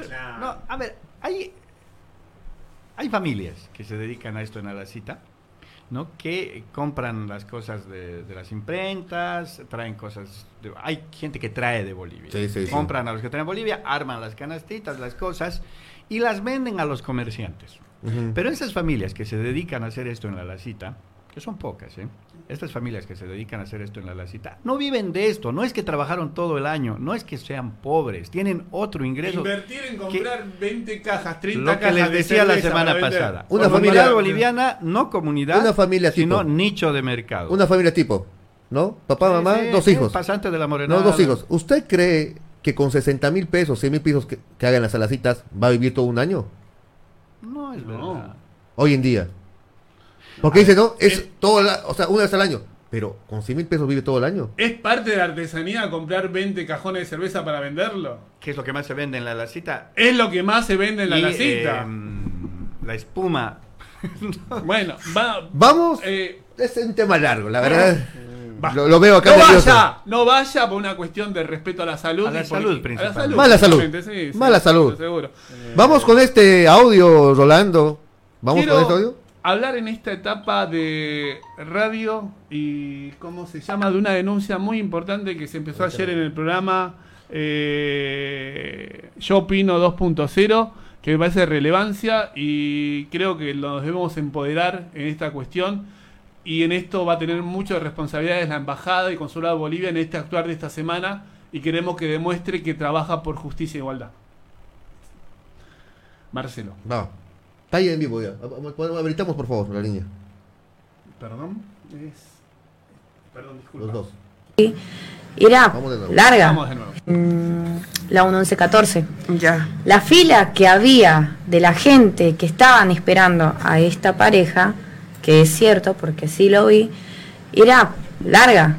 Estaban con sus sillitas, familias también esperando a esta pareja para poder hacer ese trámite para dar el adelanto de los 500. Exacto. Mm, qué barbaridad. Había mucha gente. Yo pensé que era, viste, la típica fila para un comedor, mm. pero no. Decían, no, es para cobrar el bono. Pero algunos lo decían bajito por miedo. Miedo. Mm. Es totalmente injusto igualmente esto. Son personas que eh, no deberían estar cobrando. ¿Sí me escuchó hablar? Sí, hola, te llamaba para cobrar el bono de hambre, por favor. ¿Qué requisitos necesito? necesito que vengas vos acá a mi casa y en tu delante vamos a hacer los trámites y, y que necesitas eh, que tengas un correo activo en tu teléfono porque te va a llegar un código cuando se te cree la cuenta. ¿Este cobro lo, puedo realizar acá o quién lo cobra? ¿Cómo puedo hacer para cobrarlo yo acá? No lo cobras acá. O sea, te lo envía allá. Pasa que yo aquí te hago la cuenta y allá en Bolivia mi hija hace las, las transacciones bancarias. A su hija. Lo transfiere acá. ¿Cuánto me, me cuesta hacer ese trámite? Allá te, ella te cobra 300 bolivianos, aquí no te cobra nada. A usted no me cobra nada, allá sí me cobran 300 bolivianos. Eh, ¿En qué zona eh, puedo ir, por favor? Estoy en Saavedra. Saavedra, ¿esto qué zona sería? Yo estoy acá por Celina y la, el, ah, teléfono saqué por, la, el teléfono lo saqué por las redes sociales. Sí, eh, ¿Estás en auto o en colectivo, En colectivo. En el 28 te venís hasta el Shopping Dog. Bueno, ¿y de ahí? De ahí yo vivo a, a, dos cuadras atrás del, del Shopping Dog. Cuando estés por ahí me llamás. Igual te paso la dirección para Ajá, y preguntar la calle y... Por favor, me pasaría la dirección por WhatsApp, así yo me llame, lo pongo en la ubicación y llego hasta ahí. Pasame WhatsApp, pasame tu WhatsApp y ahora te, informo de todo, yo la, dirección. ¿Y cuándo pensás venir? No sé, ¿cuándo puedo pasar? Si dígame usted, así yo paso. Porque, a ver, me urge cobrar ese bono porque estoy económicamente mal. A ver, lo que te voy a preguntar es algo igual. ¿Tu carnet está vigente? Eh, sí, sí, sí, está vigente. Ese es importante. Nada más sería que más. ¿El correo electrónico tenés en tu celular? Sí, sí, lo tengo, el celular, el celular que yo, con el que hace el Gmail, ¿no? Y mm, creo que nada más necesita. Y el tiempo, porque a veces tarda. Por ejemplo, hoy vino una pareja, hace rato se fue, tuvieron dos horas, se fueron rápido. Ayer estuvieron seis personas, estuvieron hasta las 10 de la noche porque el sistema se colgaba cada rato. Y solo cobraron tres personas. O sea que ya gente, o sea que esto seguro, o sea yo puedo cobrar, es seguro, bien cobrado. Te voy a pasar la foto de las personas que cobraron hoy, lo que estamos cobrando toda la semana. Pero no a todos les sale, ojo, porque por ejemplo el otro intentamos por el banco económico y no pudo cobrar, eh, no no pudimos entrar a, su cuenta para hacer la transferencia porque el banco hizo una, una, ¿qué hizo el banco? Una, como una clave como para que si vas a hacer tu cuenta por primera vez en el banco, no puedas hacer transferencias, solamente puedas ir personalmente a cobrar la plata. ¿Sabes que tengo miedo? ¿Sabes que tengo miedo? Porque yo, mi primo hecho por otro lado y hasta ahora que no le, no le han dado el bono y le siguen esperando, esperando. Por eso tengo miedo que se lo cobren otra persona y a mí no me den nada después. No, ¿sabes qué pasa? Ha, habido, a, ver, te explico, porque ha habido casos. Hace rato que vino la pareja, solamente la señora se va a cobrar el día lunes. El de él el banco por algún motivo salió, decía, cuenta inexistente, pero la plata está ahí, luego le dije a él, entra usted con su clave, a ver, porque le bajamos la aplicación a su celular del banco, entra usted con su clave para ver si está su plata ahí, y él entró con la clave y su plata sí, están los mil bolivianos ahí, pero no se puede transferir, no puede entrar mi hija allá en Bolivia a, a transferirlo, no le da la opción, entonces lo único que le queda a él es cuando vaya a Bolivia o cuando vaya a cualquier momento, la plata está ahí en esa, en esa cuenta que le creamos. Ahora, y vaya con su carnet y lo cobra. Bueno, yo cuando vaya a Bolivia no voy a tener ningún problema con lo, con lo legal de esto. Si cobro acá, no voy a tener ningún problema, porque esto también es, eh, por ahí voy a querer hacer algo también en Bolivia. No, no, esto, no voy a tener problema de esto. ¿Por qué tendrías problemas? No, pregunto por ahí. Porque, robando, no, no, no. está lo que te corresponde? Eso es lo que no entiendo yo, ¿por qué la gente, viste, no sé si lo viste en el Facebook, porque vi un comentario que no, no entro mucho a mirarlo, por eso dejé mi número, porque dicen esto es ilegal, dicen, ¿qué sería lo ilegal? ¿Que le está robando al gobierno? No le está robando al gobierno, porque porque si fuera ilegal no haya salido tu nombre, ¿no? Que, está vigente para cobrar. No, yo por el miedo, yo por el miedo, viste, por el miedo de tener, eh, después tengo miedo, pero después no pasa nada. Voy el lunes, Planeé por favor el, WhatsApp, la ubicación y voy el lunes. ¿En qué tiempo estaría cobrando yo? Tengo gente que va a venir el día lunes. No ¿Cuándo puedo, pasar? Yo trabajo, en, la mañana. ¿Cuándo puedo pasar? Podría pasar, mm, a ver.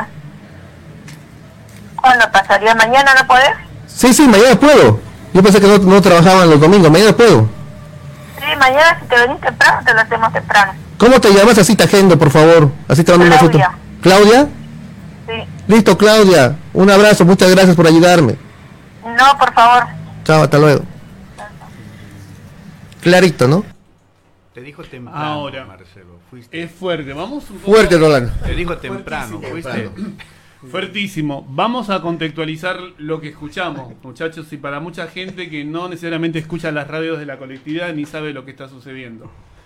Esta creo que es la primer grave denuncia de lo que es una estafa al gobierno boliviano, al pueblo boliviano que se está tramando desde Buenos Aires, Argentina. Y con clara cefalía en el consulado y con un, un ministro consejero que actualmente está, bueno, está convaleciendo una salud que esperemos que se recupere, pero la ausencia del Estado boliviano. El bono contra el hambre es una medida ejecutada por el Estado Nacional de Bolivia, que es la primera medida de la reactivación y la reconstrucción de la economía boliviana es un pago único de mil bolivianos y se podrá cobrar desde diciembre de 2020 hasta el primero de marzo de 2021. En la ciudad de Buenos Aires, el consulado, no encontré en este momento el comunicado del consulado boliviano que decía que nadie puede cobrar desde el exterior, desde Argentina, de ningún lado. No encuentro el comunicado. Nadie lo puede cobrar, que solamente se cobra en Bolivia. Es un dinero que se debe cobrar de mil bolivianos que se gestiona en Bolivia se está hablando por distintas radios, por distintas redes sobre este cobro desde Argentina. Decíamos es imposible, hay que estar en Bolivia. Marcelo, nuestro compañero de trabajo ayer en el programa de Radio La Nueva de Yo Pino 2.0, felicitaciones Marcelo por la valentía, por la actitud que no lo hace cualquier comunicador social. Yo creo que la mayoría no lo hace. Yo lo creo, la mayor, nadie lo haría. Se hizo el día de ayer, ¿no? Él entabló comunicación con esta persona. Primero hablaba su compañera Vanessa, ¿no? Si no me equivoco, ayer hablaba sí. primero Vanessa. Vamos a darle un saludo. Vanessa, Orión, Mabel García y la doctora. Que decía cómo en la 1.11.14 están haciendo fila para anotarse en el cobro de este bono. y en el consulado boliviano decían, es no se puede hacer, no se debe hacer. Ahora, Marcelo llamó y esta persona le dice, sí, yo te voy a anotar, dame todos tus datos, se te va a cobrar 300 bolivianos y después vas a cobrar el dinero. Esta pareja tardó, me tenés que dar, tenés que estar de una entidad vigente.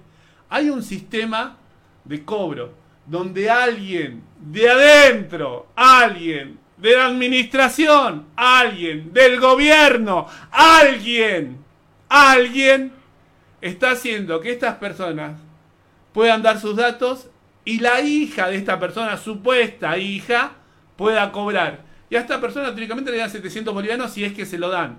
Pero va más allá. Acá hay una estafa claramente al Estado que parte de la persona que organizan esto, que están en la estructura administrativa gubernamental y de parte de la persona que se anota. Porque los dos en conjunto, los dos están estafando al pueblo boliviano, al Estado boliviano. No importa que sean bolivianos de Celina, de Flores, de Matadero, que y sí, la verdad si me dan mil bolivianos yo acepto. Y de esta persona que está coordinando mediante el sistema. Esa es la situación y me gustaría... No, no, después repetimos la nota, ¿no? Pero es gravísima. Es gravísimo lo que estamos hablando. Se hizo, a ver, se atrevió a hacer esto, no por... Consulta, Marcelo. ¿Te envió las fotografías de las personas que cobraron? No, es que no la agendé. Porque por represalias o algo no la agendé. Esto es importante. Te debemos proteger ahora. Ahora, lo, que pasa es que en comentarios todo, eh, han llegado, buchón, ¿para qué te metes? Si eh, la gente necesita. Pero no es la norma, hasta no, es lo normal. ¿Saben por qué te hago esta pregunta? Porque, mm, a ver, aquí tenemos que ser claros. Este ha sido una ley, esta ley del, bono contra el hambre, a la que el, gobierno boliviano eh, reivindica como la gran medida de, solución a la crisis económica, tomada muy rápida, ha sido una decisión tomada muy rápida y además recopilada de la gestión anterior de, de Áñez. Fue una propuesta también, ¿no? Claro, solo que en la propuesta suya el bono era menor era por 500 bolivianos, y se lo hacía en un contexto de campaña política electoral, es decir, eh, se pagaba en bancos, eran los candidatos, que ella era candidata, iba, y, como hace el Evo, ¿no? Ahora, seguramente por la, la aparición de la segunda ola, es, todo este contexto se ha ido hacia la web. Lo que yo he entendido de la conversación que has tenido es en un actuar base de home banking ¿no? Ahora, ¿qué es lo que ocurre aquí? Es una ley que tiene pues problemas serios. A ver, toda, todo mayor de 18 años, ¿no? Eh, y que no tiene ingreso, que no es funcionario público, ¿no? Que no tiene ingreso fijo del Estado, puede cobrar este dinero. Incluidos quienes reciben rentas, es decir, eh, discapacitados, etc. Ahora, ¿cuál, cuál es aquí?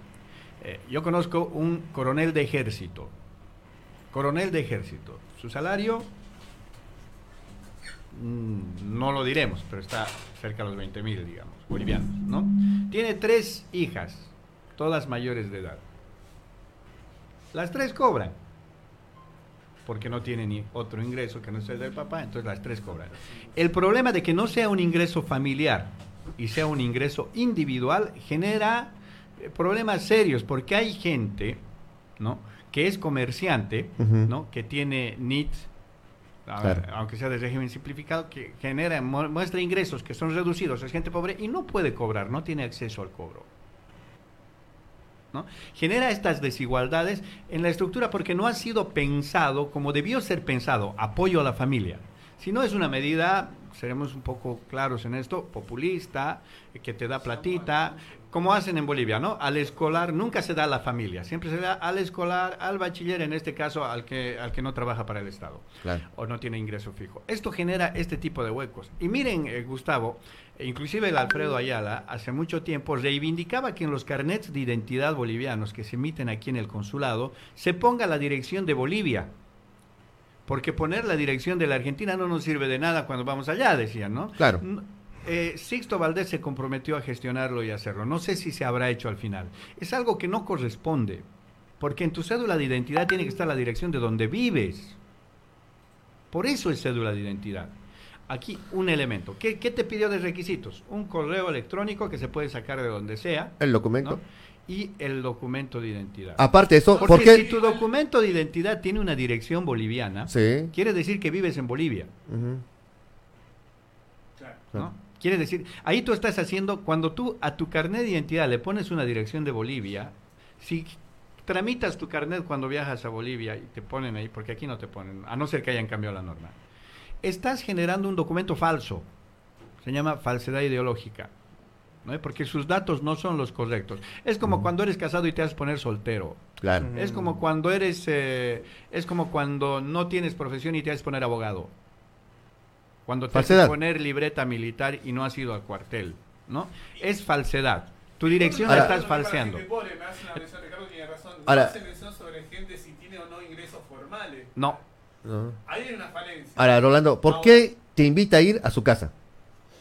Porque no tiene oficina. Esta, esta mujer es una estafadora. Ahora, pero, no, no. ¿Sabes por qué te invita a ir a su casa?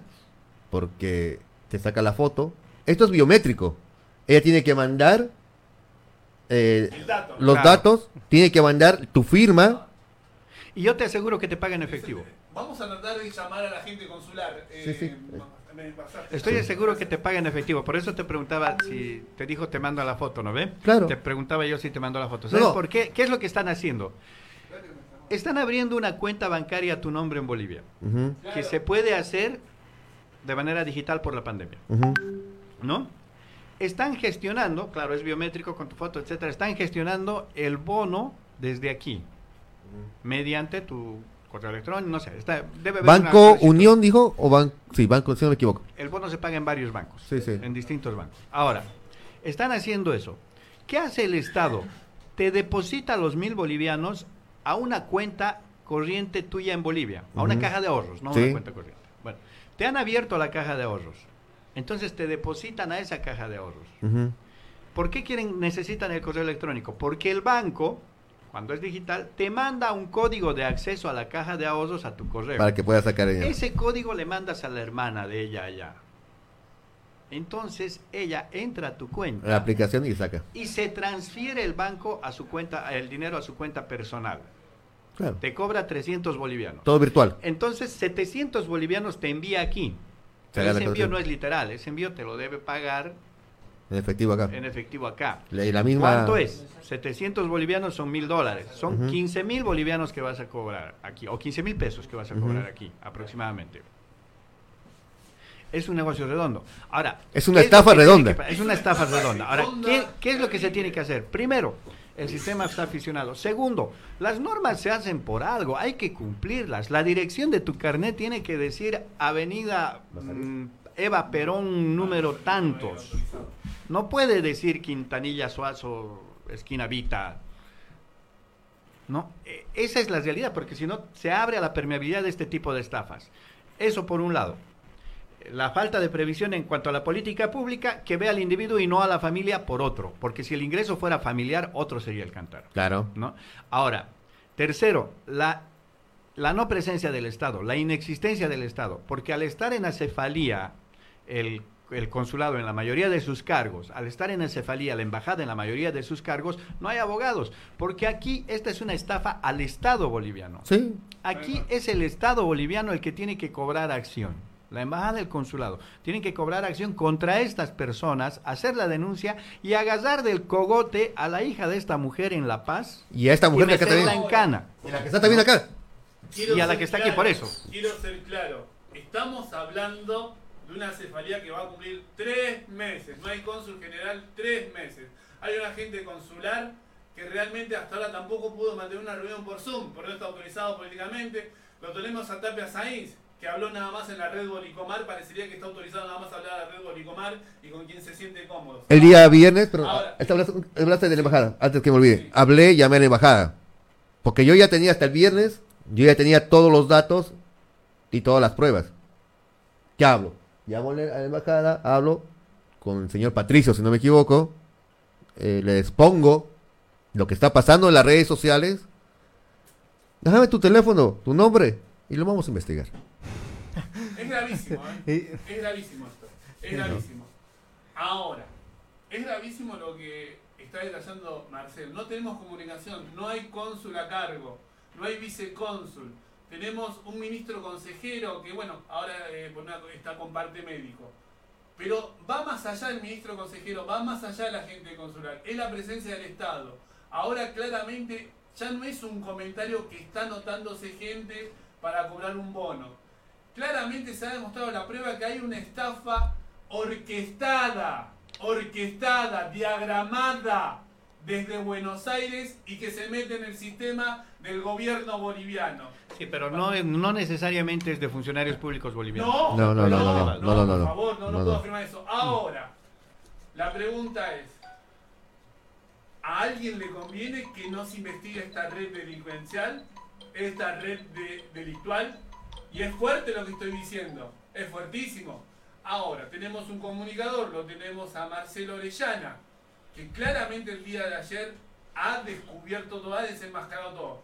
Esperamos que esta semana, esta semana el encargado de la embajada de Bolivia, ese Patricio, que recepcionó tu teléfono. La denuncia más que todo, ¿no? Te llame y que tome actuaciones, ¿saben dónde? Hacer una presentación. No la tiene que hacer Marcelo. A Marcelo hay que protegerlo. Hay que hacer una presentación judicial de parte de la Embajada de Bolivia o de parte del Consulado de Bolivia. Esto no tiene peros, esto no puede ser anecdótico. Y esto no pasa, así somos. Escuchaba hacer un programa de radio de unos chicos que decían, es una falta de ética lo sumo falta de ética cobrar un dinero que no te corresponde y que es Gustavo, del pueblo. ¿sabes qué es lo que pasa? Hemos naturalizado el no cumplir la norma, ¿no? A ver, ¿cuántos miremos a nuestro alrededor, ¿cuántos de nosotros conocemos personas que cuando viajan a Bolivia cobran renta dignidad? No, miremos a las caras.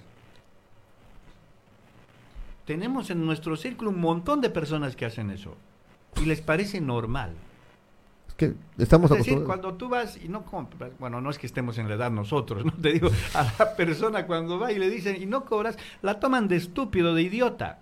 Sí, ¿por qué no vas a cobrar si te corresponde?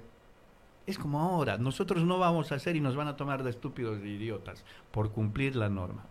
Tenemos normalizado eso y lamentablemente, eh, tal vez el hecho de que se asuma además de esta tesis que la sostengo, de la comunidad boliviana como nicho de mercado, también como público elector, ha generado que seamos consumidores de política pública, aún no nos corresponda. Somos consumidores de planes sociales, aún no nos correspondan. Somos consumidores de este tipo de, medidas de la política pública boliviana, aún no nos corresponda. ¿no? Estamos acostumbrados que para votar nos traigan algo. ¿no? Eh, parece que esa lógica prebendal de hacer política, de hacer sociedad, se ha impuesto. Y no debería ser así, no tendría que ser así. Deberíamos generar una conciencia pública para asumir responsabilidades y asumir derechos, pero eh, que conllevan con responsabilidades al mismo tiempo, ¿no? Las personas que se quieren comunicar con nosotros, que nos manden un mensaje por WhatsApp al 11 53 45 99 09. 11 53 45. No están dando, no están dando. Acá Ricardo nos dice no se publica en ninguna parte que el bono solo es para pobres. Aparece un bono como cualquier cédula de identidad vigente. el bono no es para pobres, pero la ley es clara. Es para residentes en Bolivia. Ah. Para bolivianos que residen en Bolivia. La cédula de identidad implica la organización de identidad, no sé, domicilio, tal, tal, eh, diciendo con la legalidad del domicilio. Bueno, hay que ver el tema de la ley, ¿no? La ley dice que solamente es para las personas que están en Bolivia. Sí, así es. que ha sido además aclarado. Ese es el otro tema. Creo que eh, ahí en la casa me, ponen de apodo mis hijos Alberto. ¿Por qué? ¿Y por qué me dicen Alberto? Les digo, ¿no? Porque no cumples tus promesas. Me saludo a mi hijo que me dice Alberto todo el tiempo y yo le digo Axel porque me hace muchas bromas ahí. ¿No? Pero nos hemos acostumbrado, creo, a que, em, a que el gobernar sea emitir palabra, al que porque digamos las cosas ya estén hechas. El que digamos Bolivia es la mejor economía de, Sudamérica, que solo por decirla, eso sea realidad. Nos hemos acostumbrado a eso. Ayer con mucho festejo el, presidente boliviano eh, anunciaba la llegada de las eh, vacunas COVAX ah, para, para, febrero, ¿no? Eh, ¿Cuántas son? Son 900 mil. Son 900 mil vacunas que van a llegar en febrero por acción de la OMS COVAX. A mí me daría vergüenza, en verdad. Porque esa gestión. Si fuera presidente me daría vergüenza. No solo porque es una gestión iniciada en el gobierno anterior, y, o sea, no es porque me esté asumiendo algo que no he hecho yo, sino que está demostrando que la economía boliviana es la peor de la región. Porque si fuera buena economía estaría adquiriendo muchas vacunas. Son medidas de sustento a las economías más pobres, a las que a las que no tienen vacunas. Adquirió qué terrible, ¿no? Qué terrible situación la que estamos viviendo. Más... Pero va a llegar después porque aquí se estaba, o sea, hay. En, la página del consulado tenemos la, el llamado de atención urgente, página del Consulado General de Bolivia en Buenos Aires. Aclaración. Ante versiones que nos transmitieron nuestros connacionales que se estaría pagando bonos en la República Argentina para residentes bolivianos, el Consulado General de Bolivia en Buenos Aires desea informar que estos supuestos cobros son irregulares. Son irregulares. El bono contra el hambre, como se lo ha denominado en Bolivia, no está destinado para residentes bolivianos que viven en el exterior. Personas inescrupulosas estarían actuando de manera ilegal por lo que no me deja abrirlo. Ahí está, por lo que pedimos a nuestra comunidad no dejarse sorprender y denunciar este tipo de acciones que confunden y hace colapsar la atención al ciudadano en esta misión consular. Bueno, hay que me refería. Que por decirlo suponemos que ya está hecho. Que porque decimos que el ciudadano no tiene que hacer, suponemos que el ciudadano va a hacer caso. Que porque decimos que no es para los del exterior, los del exterior no van a optar. O sea, suponemos que porque lo decimos ya está hecho. Gobernamos con la palabra, no con la acción. Y aquí es la Procuraduría del Estado. ¿Quién trabaja ahora? Porque la Procuraduría, la Procuraduría, del Estado es, es la oficina de defensa del Estado, así como el defensor del pueblo defiende al pueblo frente al Estado. ¿no? la Procuraduría defiende al Estado frente a la sociedad civil y frente a lo internacional también. La Procuraduría tiene que tomar acción aquí. Urgente esta semana. Urgente esta semana. Con sus abogados. Una de sus abogadas es doña Evaliz. Eh, ah, Evaliz. Bueno, Evaliz estuvo en la Villa Vente con la cámpora. Estuvo hace menos de un mes. Creo que debe tener compromiso con la población boliviana. Estuviste en Villa Lugano con la cámpora mostrándote el doctor Evariz Morales. Tendrían que avisar de esto para ah, viste, Ahora. Yo tengo amigos que han cobrado esto, Gustavo Marcelo. ¿Han cobrado? Han cobrado, efectivamente, y me lo han mostrado. Y le conozco a la persona que ha llevado. Hago una consulta. Gracias, Juan pedí el efectivo, ¿verdad? Efectivo, efectivo. ¿Y quién les hizo el pago? La persona que hace el, trámite. Esa. Ahora, quiero ser claro en esto. Acá no hay bolivianidad que sirva. Es una estafa al pueblo boliviano. Es una estafa a ese pueblo que los hospitales no dan abasto con los enfermos. Y que muchos se van a morir. Es una estafa a esa mujer que día a día sale a trabajar y a pagar impuestos. Es una estafa ese niño boliviano, es una estafa ese trabajador, es una estafa a Arce Catacora, a Arce Saconeta, a Morales, a Salvatierras, es una estafa a los pititas, a los masistas, es una estafa al pueblo boliviano. Nosotros podemos ser parte de esto. Ahora, toda persona que se está anotando en este bono y lo está cobrando en coordinación, les puedo decir claramente una antipatria. Usted no quiere a su patria. Si roba el de arriba, ¿cómo no voy a robar yo? Todos robamos. Viva el libre albedrío. Sálvese quien pueda. ¿Eso es lo que estamos mamando? Ahora, espero que las autoridades consulares de Bolivia o en la embajada de Bolivia mande a alguien esta semana a la Procuraduría y también que pidan la grabación del programa Yo Vino 2.0 que se da por radio eh, la nueva los sábados de 2 a 5 de la tarde. Vamos sobre este caso. Pero es importante el dato, es importante. Los están en Alforba. Bueno. Están en Alforba. Bueno, esperamos que el señor. ¿Cómo se llama el Froilán Jiménez? Señor Froilán Jiménez. Señor Froilán Jiménez, titular de Alforba. Saque un comunicado de tres líneas. Tres líneas nada más. No le pido todo un discurso de dos páginas. Tres líneas. Sanciónelos no corresponde, múltelos. Porque la dirigencia también se da con el ejemplo y la conducta y la disciplina. y acá está en juego la salud. Que antes de multarlos, que les llame para que les diga qué otras fraternidades más estuvieron. Porque te aseguro que no han sido las únicas. La diputada de Comunidad Ciudadana, Lucía Campero, denunció que existen funcionarios públicos entre los que se encuentran el vicepresidente David Toquehuanca y el presidente del Senado, Andrónico Rodríguez, que están habilitados para cobrar el bono contra el hambre. ¿Están ah, también? Están habilitados. No es que han cobrado, están habilitados. No, no solo ellos, ¿eh? La mayor parte de los diputados estaban habilitados. Se va a morir, Gustavo. no, la... ejemplos, hay que dar ejemplos. Pasa que es un, un tema de la de la base de datos del Estado que no se actualiza. Diputado de CC donará su bono contra el hambre y pide que sus colegas hagan lo mismo. Pero tampoco, debe cobrarlo él. es que, Gustavo, el sistema los admite porque son funcionarios públicos recién desde, desde noviembre. La base de datos debe estar actualizada antes. A ver, Rolando. Ahora, no es Rolando, disculpa, Rolando. Hago un informe de todo, pido a recursos humanos del Poder Ejecutivo, del Poder Judicial y Poder Legislativo. Recursos humanos de todos los funcionarios y empleados. Se la mando a, esto se la mando al sistema este para que le haga la observación, ¿te das cuenta? es simple. Pero mira que la gestora boliviana de pensiones, con sueldos pero multimillonarios. ¿También no cobra? No, no han podido gestionar ese sistema en, desde ah. el 2014. ¿Por qué? Debe tener su complejidad informática, Gustavo. no lo sé. Por eso te digo, cuando generas una política pública, a ver, yo te voy a poner este ejemplo. Cuando Bolivia aprobó el bono Juana Azurduy, ¿a quiénes estaba dedicado el bono Juana Azurduy? A las mujeres. A las mujeres, a las mujeres. Pobre, era gente, era universal el bono Juana Azurduy, a todos. Pero a las mujeres que hacían preparto, parto y posparto en, eh, eh, institucionalmente. Es decir, que daban a luz en un hospital, en un centro de salud, que no daban a luz en su casa. Ese era el objetivo del, del bono Juan Azurduy, que la gente vaya al médico para hacerse control eh, prenatal, dé a luz en un hospital o en un centro de salud y controle al niño en el hospital, vaya al médico durante los dos primeros años de su vida. Pero no había hospitales, no había centros de salud en el área rural, no había médicos.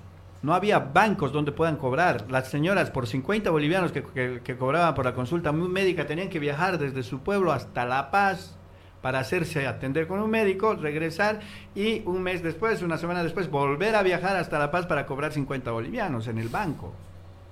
Es decir, cuando se genera política pública, tienes que generar las condiciones para que la política pública se aplique. Igual, a ver, si generas una pública, política pública individual como esta del bono contra el hambre y no tienes una base de datos coherente y no tienes un sistema coherente, estás autoestafándote como Estado. Ahí está. Ahora, también quiero ser claro. Hasta hace 15 años los padrones electorales venían todos impresos. Era una cosa, ponen en esta oficina todo. Pongamos eh, un padrón electoral de 50.000 o 100.000 personas. Acá todo esto contratar a una persona y cada vez que haya funcionado vea si está o no, te das cuenta y observarlo, observarlo. Es simple también, no, no, no, no es tan, tan complejo. ¿Saben a quién se le vio haciendo fila para cobrar el bono de hambre? a la ex diputada Lidia Patti del Movimiento Socialismo. Ex diputada del Movimiento Socialismo, Lidia Patti, estaba haciendo fila para cobrar el bono contra el hambre. Ella es la que sostiene una demanda contra... Contra Áñez. Áñez Y Camacho. Contra Camacho y contra López. Sí, sí, sí, la misma. Hay una que salió en las redes sociales. Ahora, Juan Carlos. Mm, Muy interesante el dato haciendo. Acá nos importa un carajo la construcción de la colectividad boliviana, la decencia, el patria muerto ha quedado guardado, la honestidad, ¿no? Yo rescato siempre la honestidad de las personas, seamos honestas, seamos leales, contribuyamos, queremos una patria que progrese, que crezca y demás, ¿no? Pero si podemos robar, robamos. Si roba el de arriba, ¿cómo no voy a robar yo?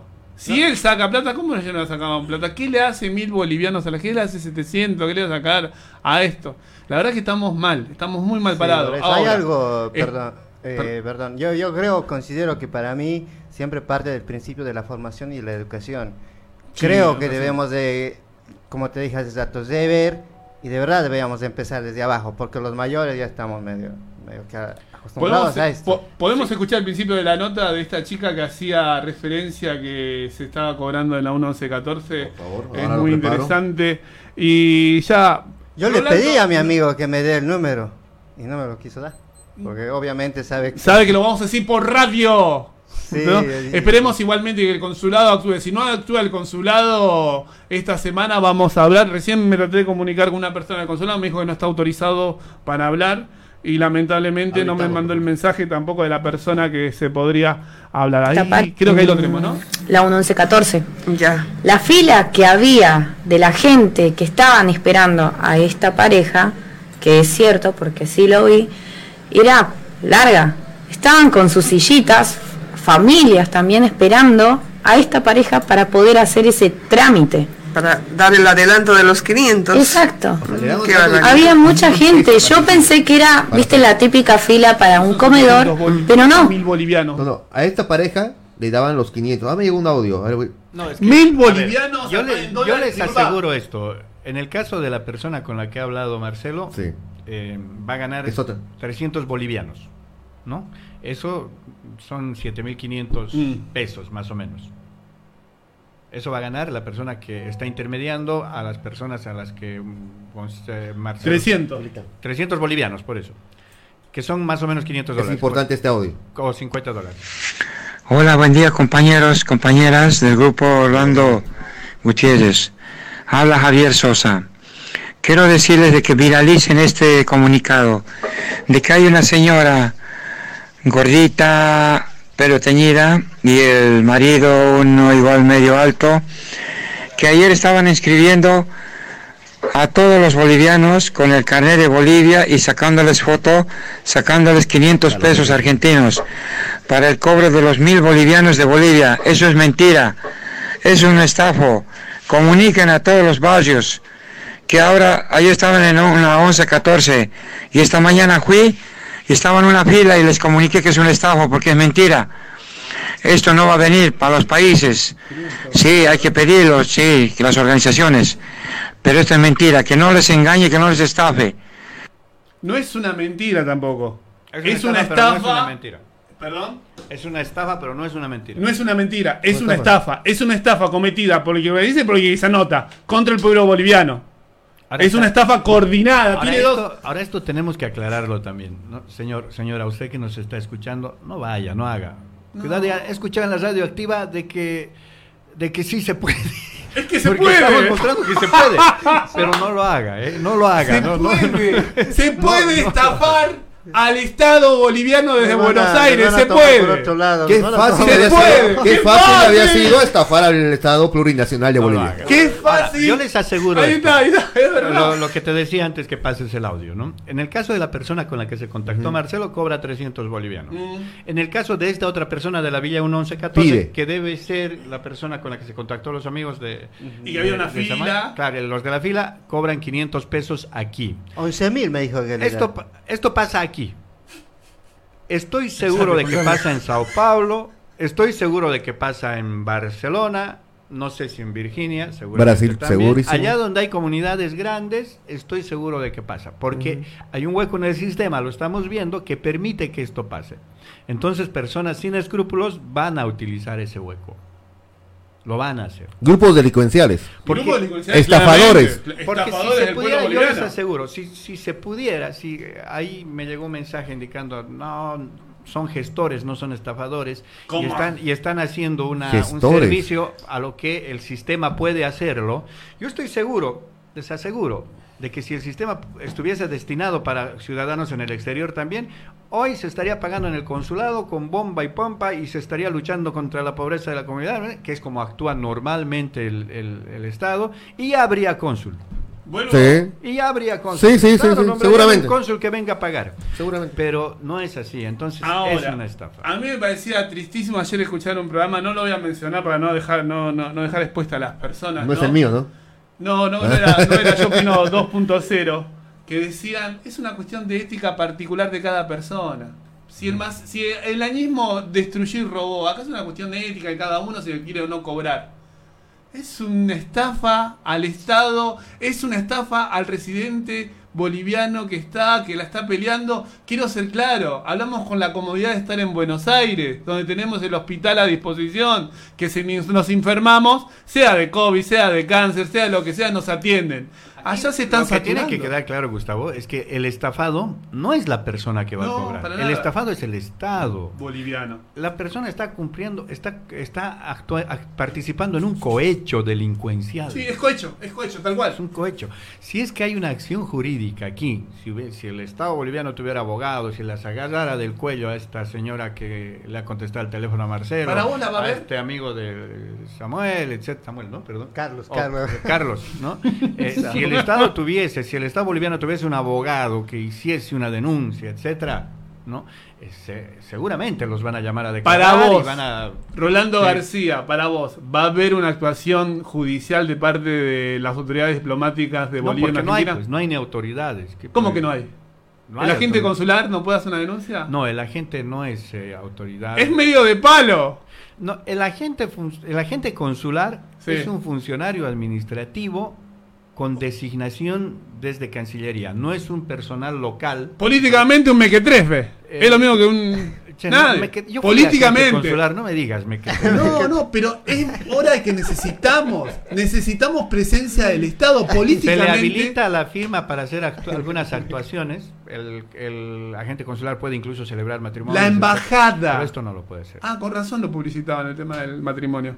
La embajada. Sabemos que actualmente está convaleciente, que se recupere Ramiro Tapia Sáenz, ¿no? Pero yo te aseguro que Patricio, la, persona que te contestó al teléfono, eh, a ver, es triste, no sé si es cierto, por eso no lo decía al aire, pero entiendo que la embajada y el consulado están funcionando con voluntarios, ¿no? Que no son chicos asalariados. Ah, los llamó, ¿no? A trabajar voluntariamente. Que, son, los chicos que trabajaban, que trabajaban en la gestión de Ramiro Tapia en el consulado y que hoy están. Que seguramente se van a quedar a trabajar. Que seguramente se les van a nombrar. Patricio trabajaba con. ¿Por qué nadie reclama, García? ¿Por qué ¿Mm? crees que nadie reclama? ¿Por qué nadie le reclama a las autoridades bolivianas hoy? Hoy quedó al descubierto claramente cómo desde Buenos Aires, desde Buenos yo, Aires. Yo creo que es porque en la Argentina no hay Itapallo. ¿No hay? Itapallo. ¿Qué es Itapallo? Es la ortiga. Y allá en Bolivia. ¡Ah, la ortiga! Se castigar con Itapallo a quienes cometen errores. Y aquí los electores y las organizaciones políticas afines al MAS, así hay que decirlo. ¡Patria muerte! Han, han, hecho campaña, han votado, han defenestrado, relato único, lectura única para tener autoridades y para que se atienda a la comunidad y hoy se ha demostrado que era una promesa electoral, simplemente. Entonces ellos tienen que golpearse con Itapallo, decir que he hecho, Dios mío, que he hecho, agarrar una piedra de urcupiña al pecho y decir por mi culpa, por, del calvario, del calvario. gran culpa, y luego recién reclamar, ¿no? Lo que pasa que, a ver. Triste. Me suena muy mal de que programas ¿no? informativos en la semana no se habló nada. No, y no se va a hablar. Y no se va a hablar, Marcelo, no lo van a hablar, no lo pueden hablar. No lo van a reconocer. No se puede hablar en contra del boliviano, no podemos hablar en contra del paisano. pero están estafando al pueblo boliviano. No podemos hablar, busquemos la unidad de la colectividad, busquemos la organización, no podemos hablar mal. Así somos nosotros, así nuestras costumbres. Hipócritas. Y eso vamos a lo que decía Rolando. Vivimos fuera de lo normal. Cuando lo normal, cuando lo normal se ha vuelto normal en la colectividad. Conversamos con Gustavo en la semana, con el eh, señor Alejandro Romero, mm. eh, técnico eh, en mecánica dental, ortodoncista, ¿no? sobrino del artista boliviano, eh, del, genial eh, eh, Alfredo Domínguez. Y una cosa que me llamó la atención de la charla, estuvimos una hora charlando sobre Alfredo Domínguez, sobre lo que implica ser descendiente de Alfredo Que vamos a hacer un programa especial. Y yo le pregunté de frente y le dije, en ningún momento se te ha ocurrido abrir un boliche. Porque todos saben, ¿no? Que se llame El Rincón de Alfredo o El Rincón Tupiceño y con una foto gigante de Alfredo Domínguez. Que las tiene, hacer, las tiene. Hacer marketing. ¿No? Y, y, sufructar el, el, ser sobrino de, Alfredo Domínguez aquí en una comunidad tan indígena como la que tenemos, ¿no? En el discurso. Y no, me dijo, ¿no? Y no tengo relación con la comunidad boliviana. ¿No conoces boliviano? Conozco dos o tres, me dicen. El resto, ¿En serio? no mm. estoy relacionado. ¿Y por qué? ¿Por qué no te relacionas con la comunidad boliviana? Vive en, el Bajo Flores, vive ahí cerca. Ah, cerca de la colectividad. Cerca al cementerio eh, de Flores, cerca al Hospital Piñero. No, me dice, mucho chupan. y Alfredo Domínguez no chupaba, además. Yo no sé si era tan cierto eso. Creo que el artista necesita el bicho de. ahora. Pero, ahora, ¿por qué te digo esto? ¿Y qué diferencia encuentras, le digo entonces, entre la comunidad de los 60, que es cuando tú viniste, y la de hoy? No pasa que antes veníamos a vivir, porque no teníamos con qué allá, veníamos y hacíamos nuestra vida. Hoy los bolivianos vienen a hacerse millonarios. Hoy vienen a hacerse plata. Y ahora me pongo a analizar en, la, eh, en esta especie de comunidad organizada que tenemos, ¿no? Eh, les digo nuevamente, lo boliviano en la Argentina es muy grande, ¿no? Es imposible, por ejemplo, hoy comprender la cultura porteña sin, eh, o, soslayando la importancia de la migración peruana, de la migración paraguaya, de la migración boliviana, que han llegado a formar parte de su ADN. A ver, traten de imaginar, por poner un ejemplo así anecdótico, San Telmo o, Belgrano sin, sin comida peruana. Es casi imposible ya. A mí ya se me hace imposible eh, imaginarme arbolitos en la calle Florida sin acento venezolano. se me hace imposible viajar en tren sin comer chipá. Chipá.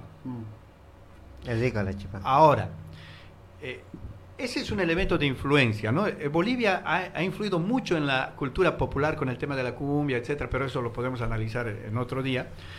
Pero eso, soslayemos esa importancia cultural de la migración a la sociedad receptora y vayámonos a lo que queremos, creemos que es una sociedad organizada. La colectividad boliviana que tiene relaciones con las radios, ¿no? que hacen lo que las radios le dicen, escuchan la radio, que van a las entradas folclóricas, que van a los restaurantes, que tratan de, eh, de tener como objetivo a organizaciones como la de Ibermamán y etcétera. Ese grupo, ese grupo no es angelado ¿No es, disculpa? No es angelado. No, tiene alas, ni una aureola sobre la cabeza. Ese grupo, como cualquier otro grupo social, tiene perversiones. Y evidentemente una de esas, yo decía cuando llegué recién a la Argentina, todo lo que el boliviano toca tiene que convertirse en oro. Si no, no tiene razón la migración. Pareciera que es así. No nos interesa transgredir normas, leyes, el taller, explotar, superexplotar. Eh, atendemos el restaurante solo sábado y domingo porque nuestro negocio no es la comida, es el trago.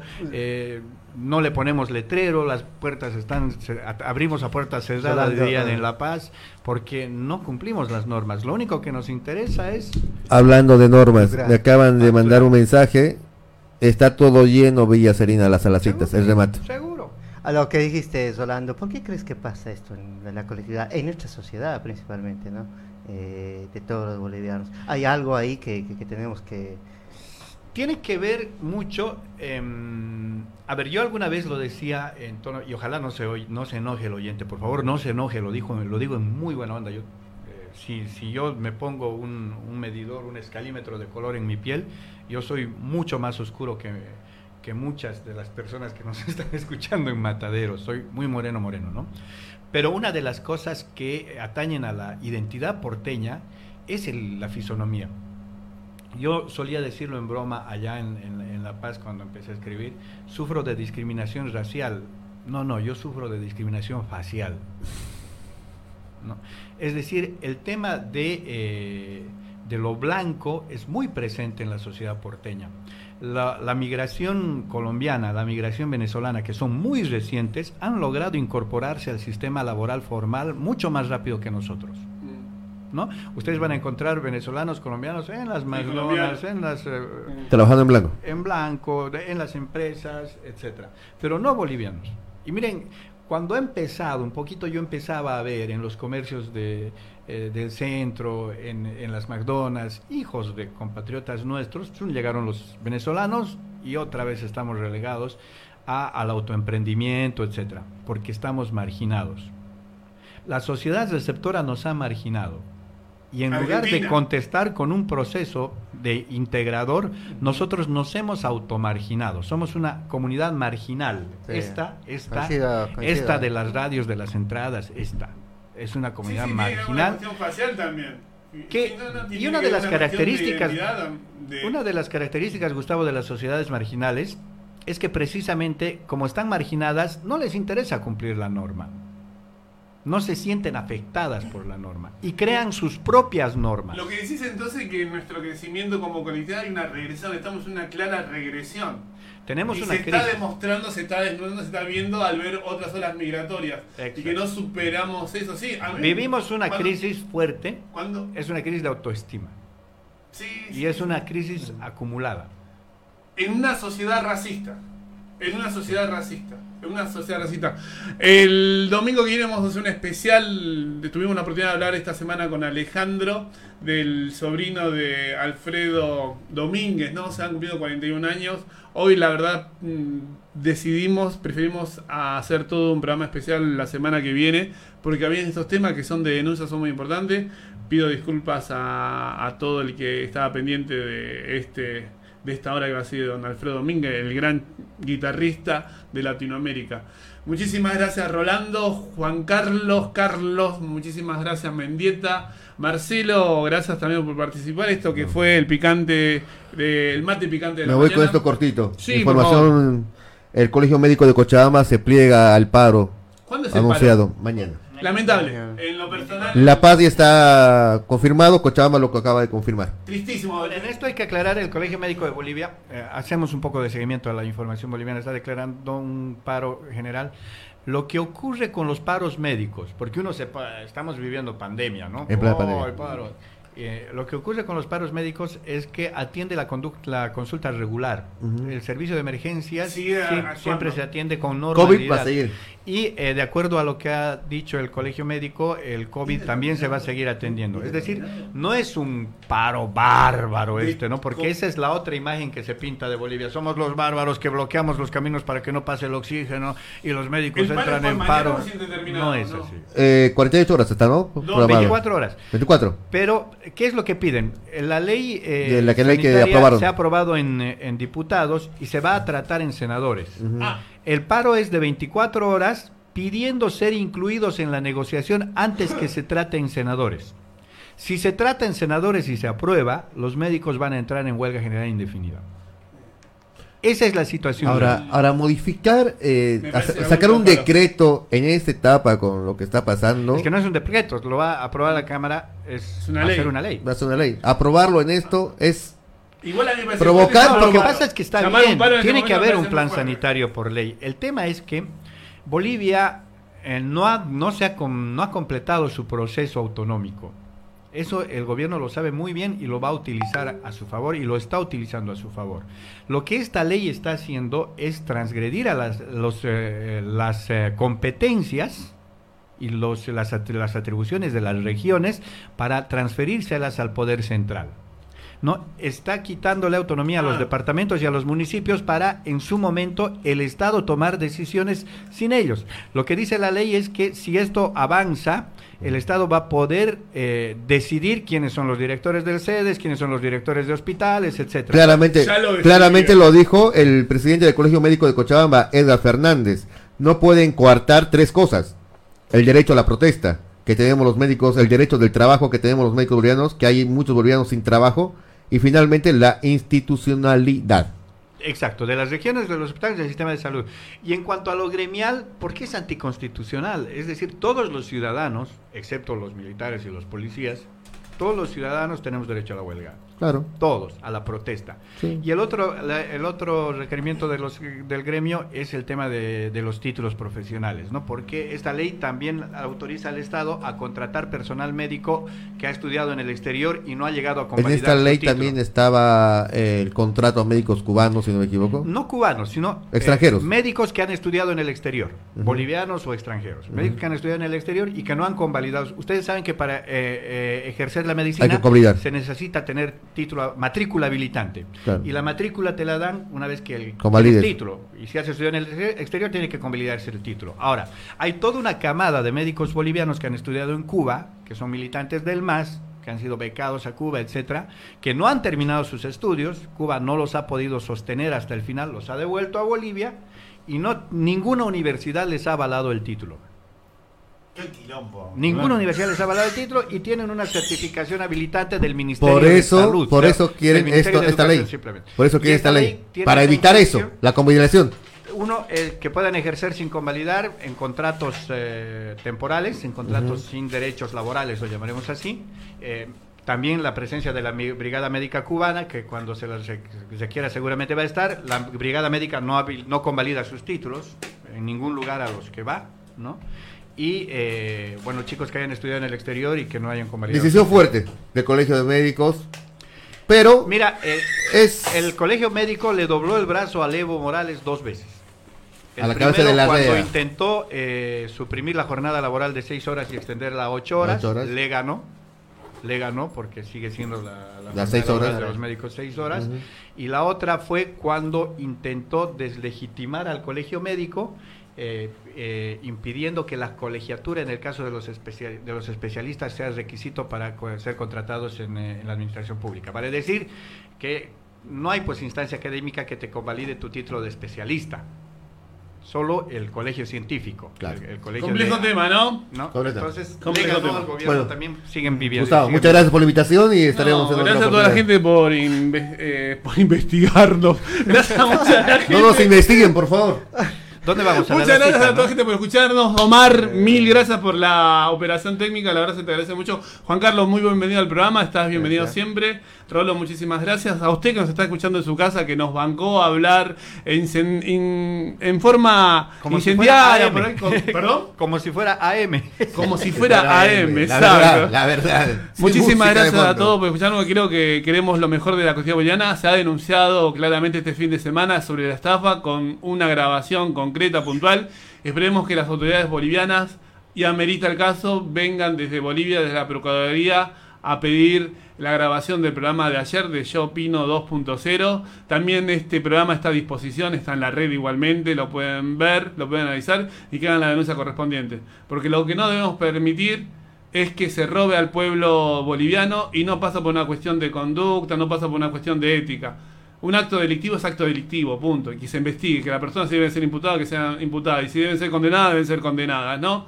Acá no es que cualquiera robe, roba el de arriba, roba el de abajo. Muchísimas gracias a todos, que tengan muy buen día y que esté rica la sopita, el asadito y no vaya a la cita, no vaya a la cita, por favor. ya está lleno, olvídate. Ya no, hay...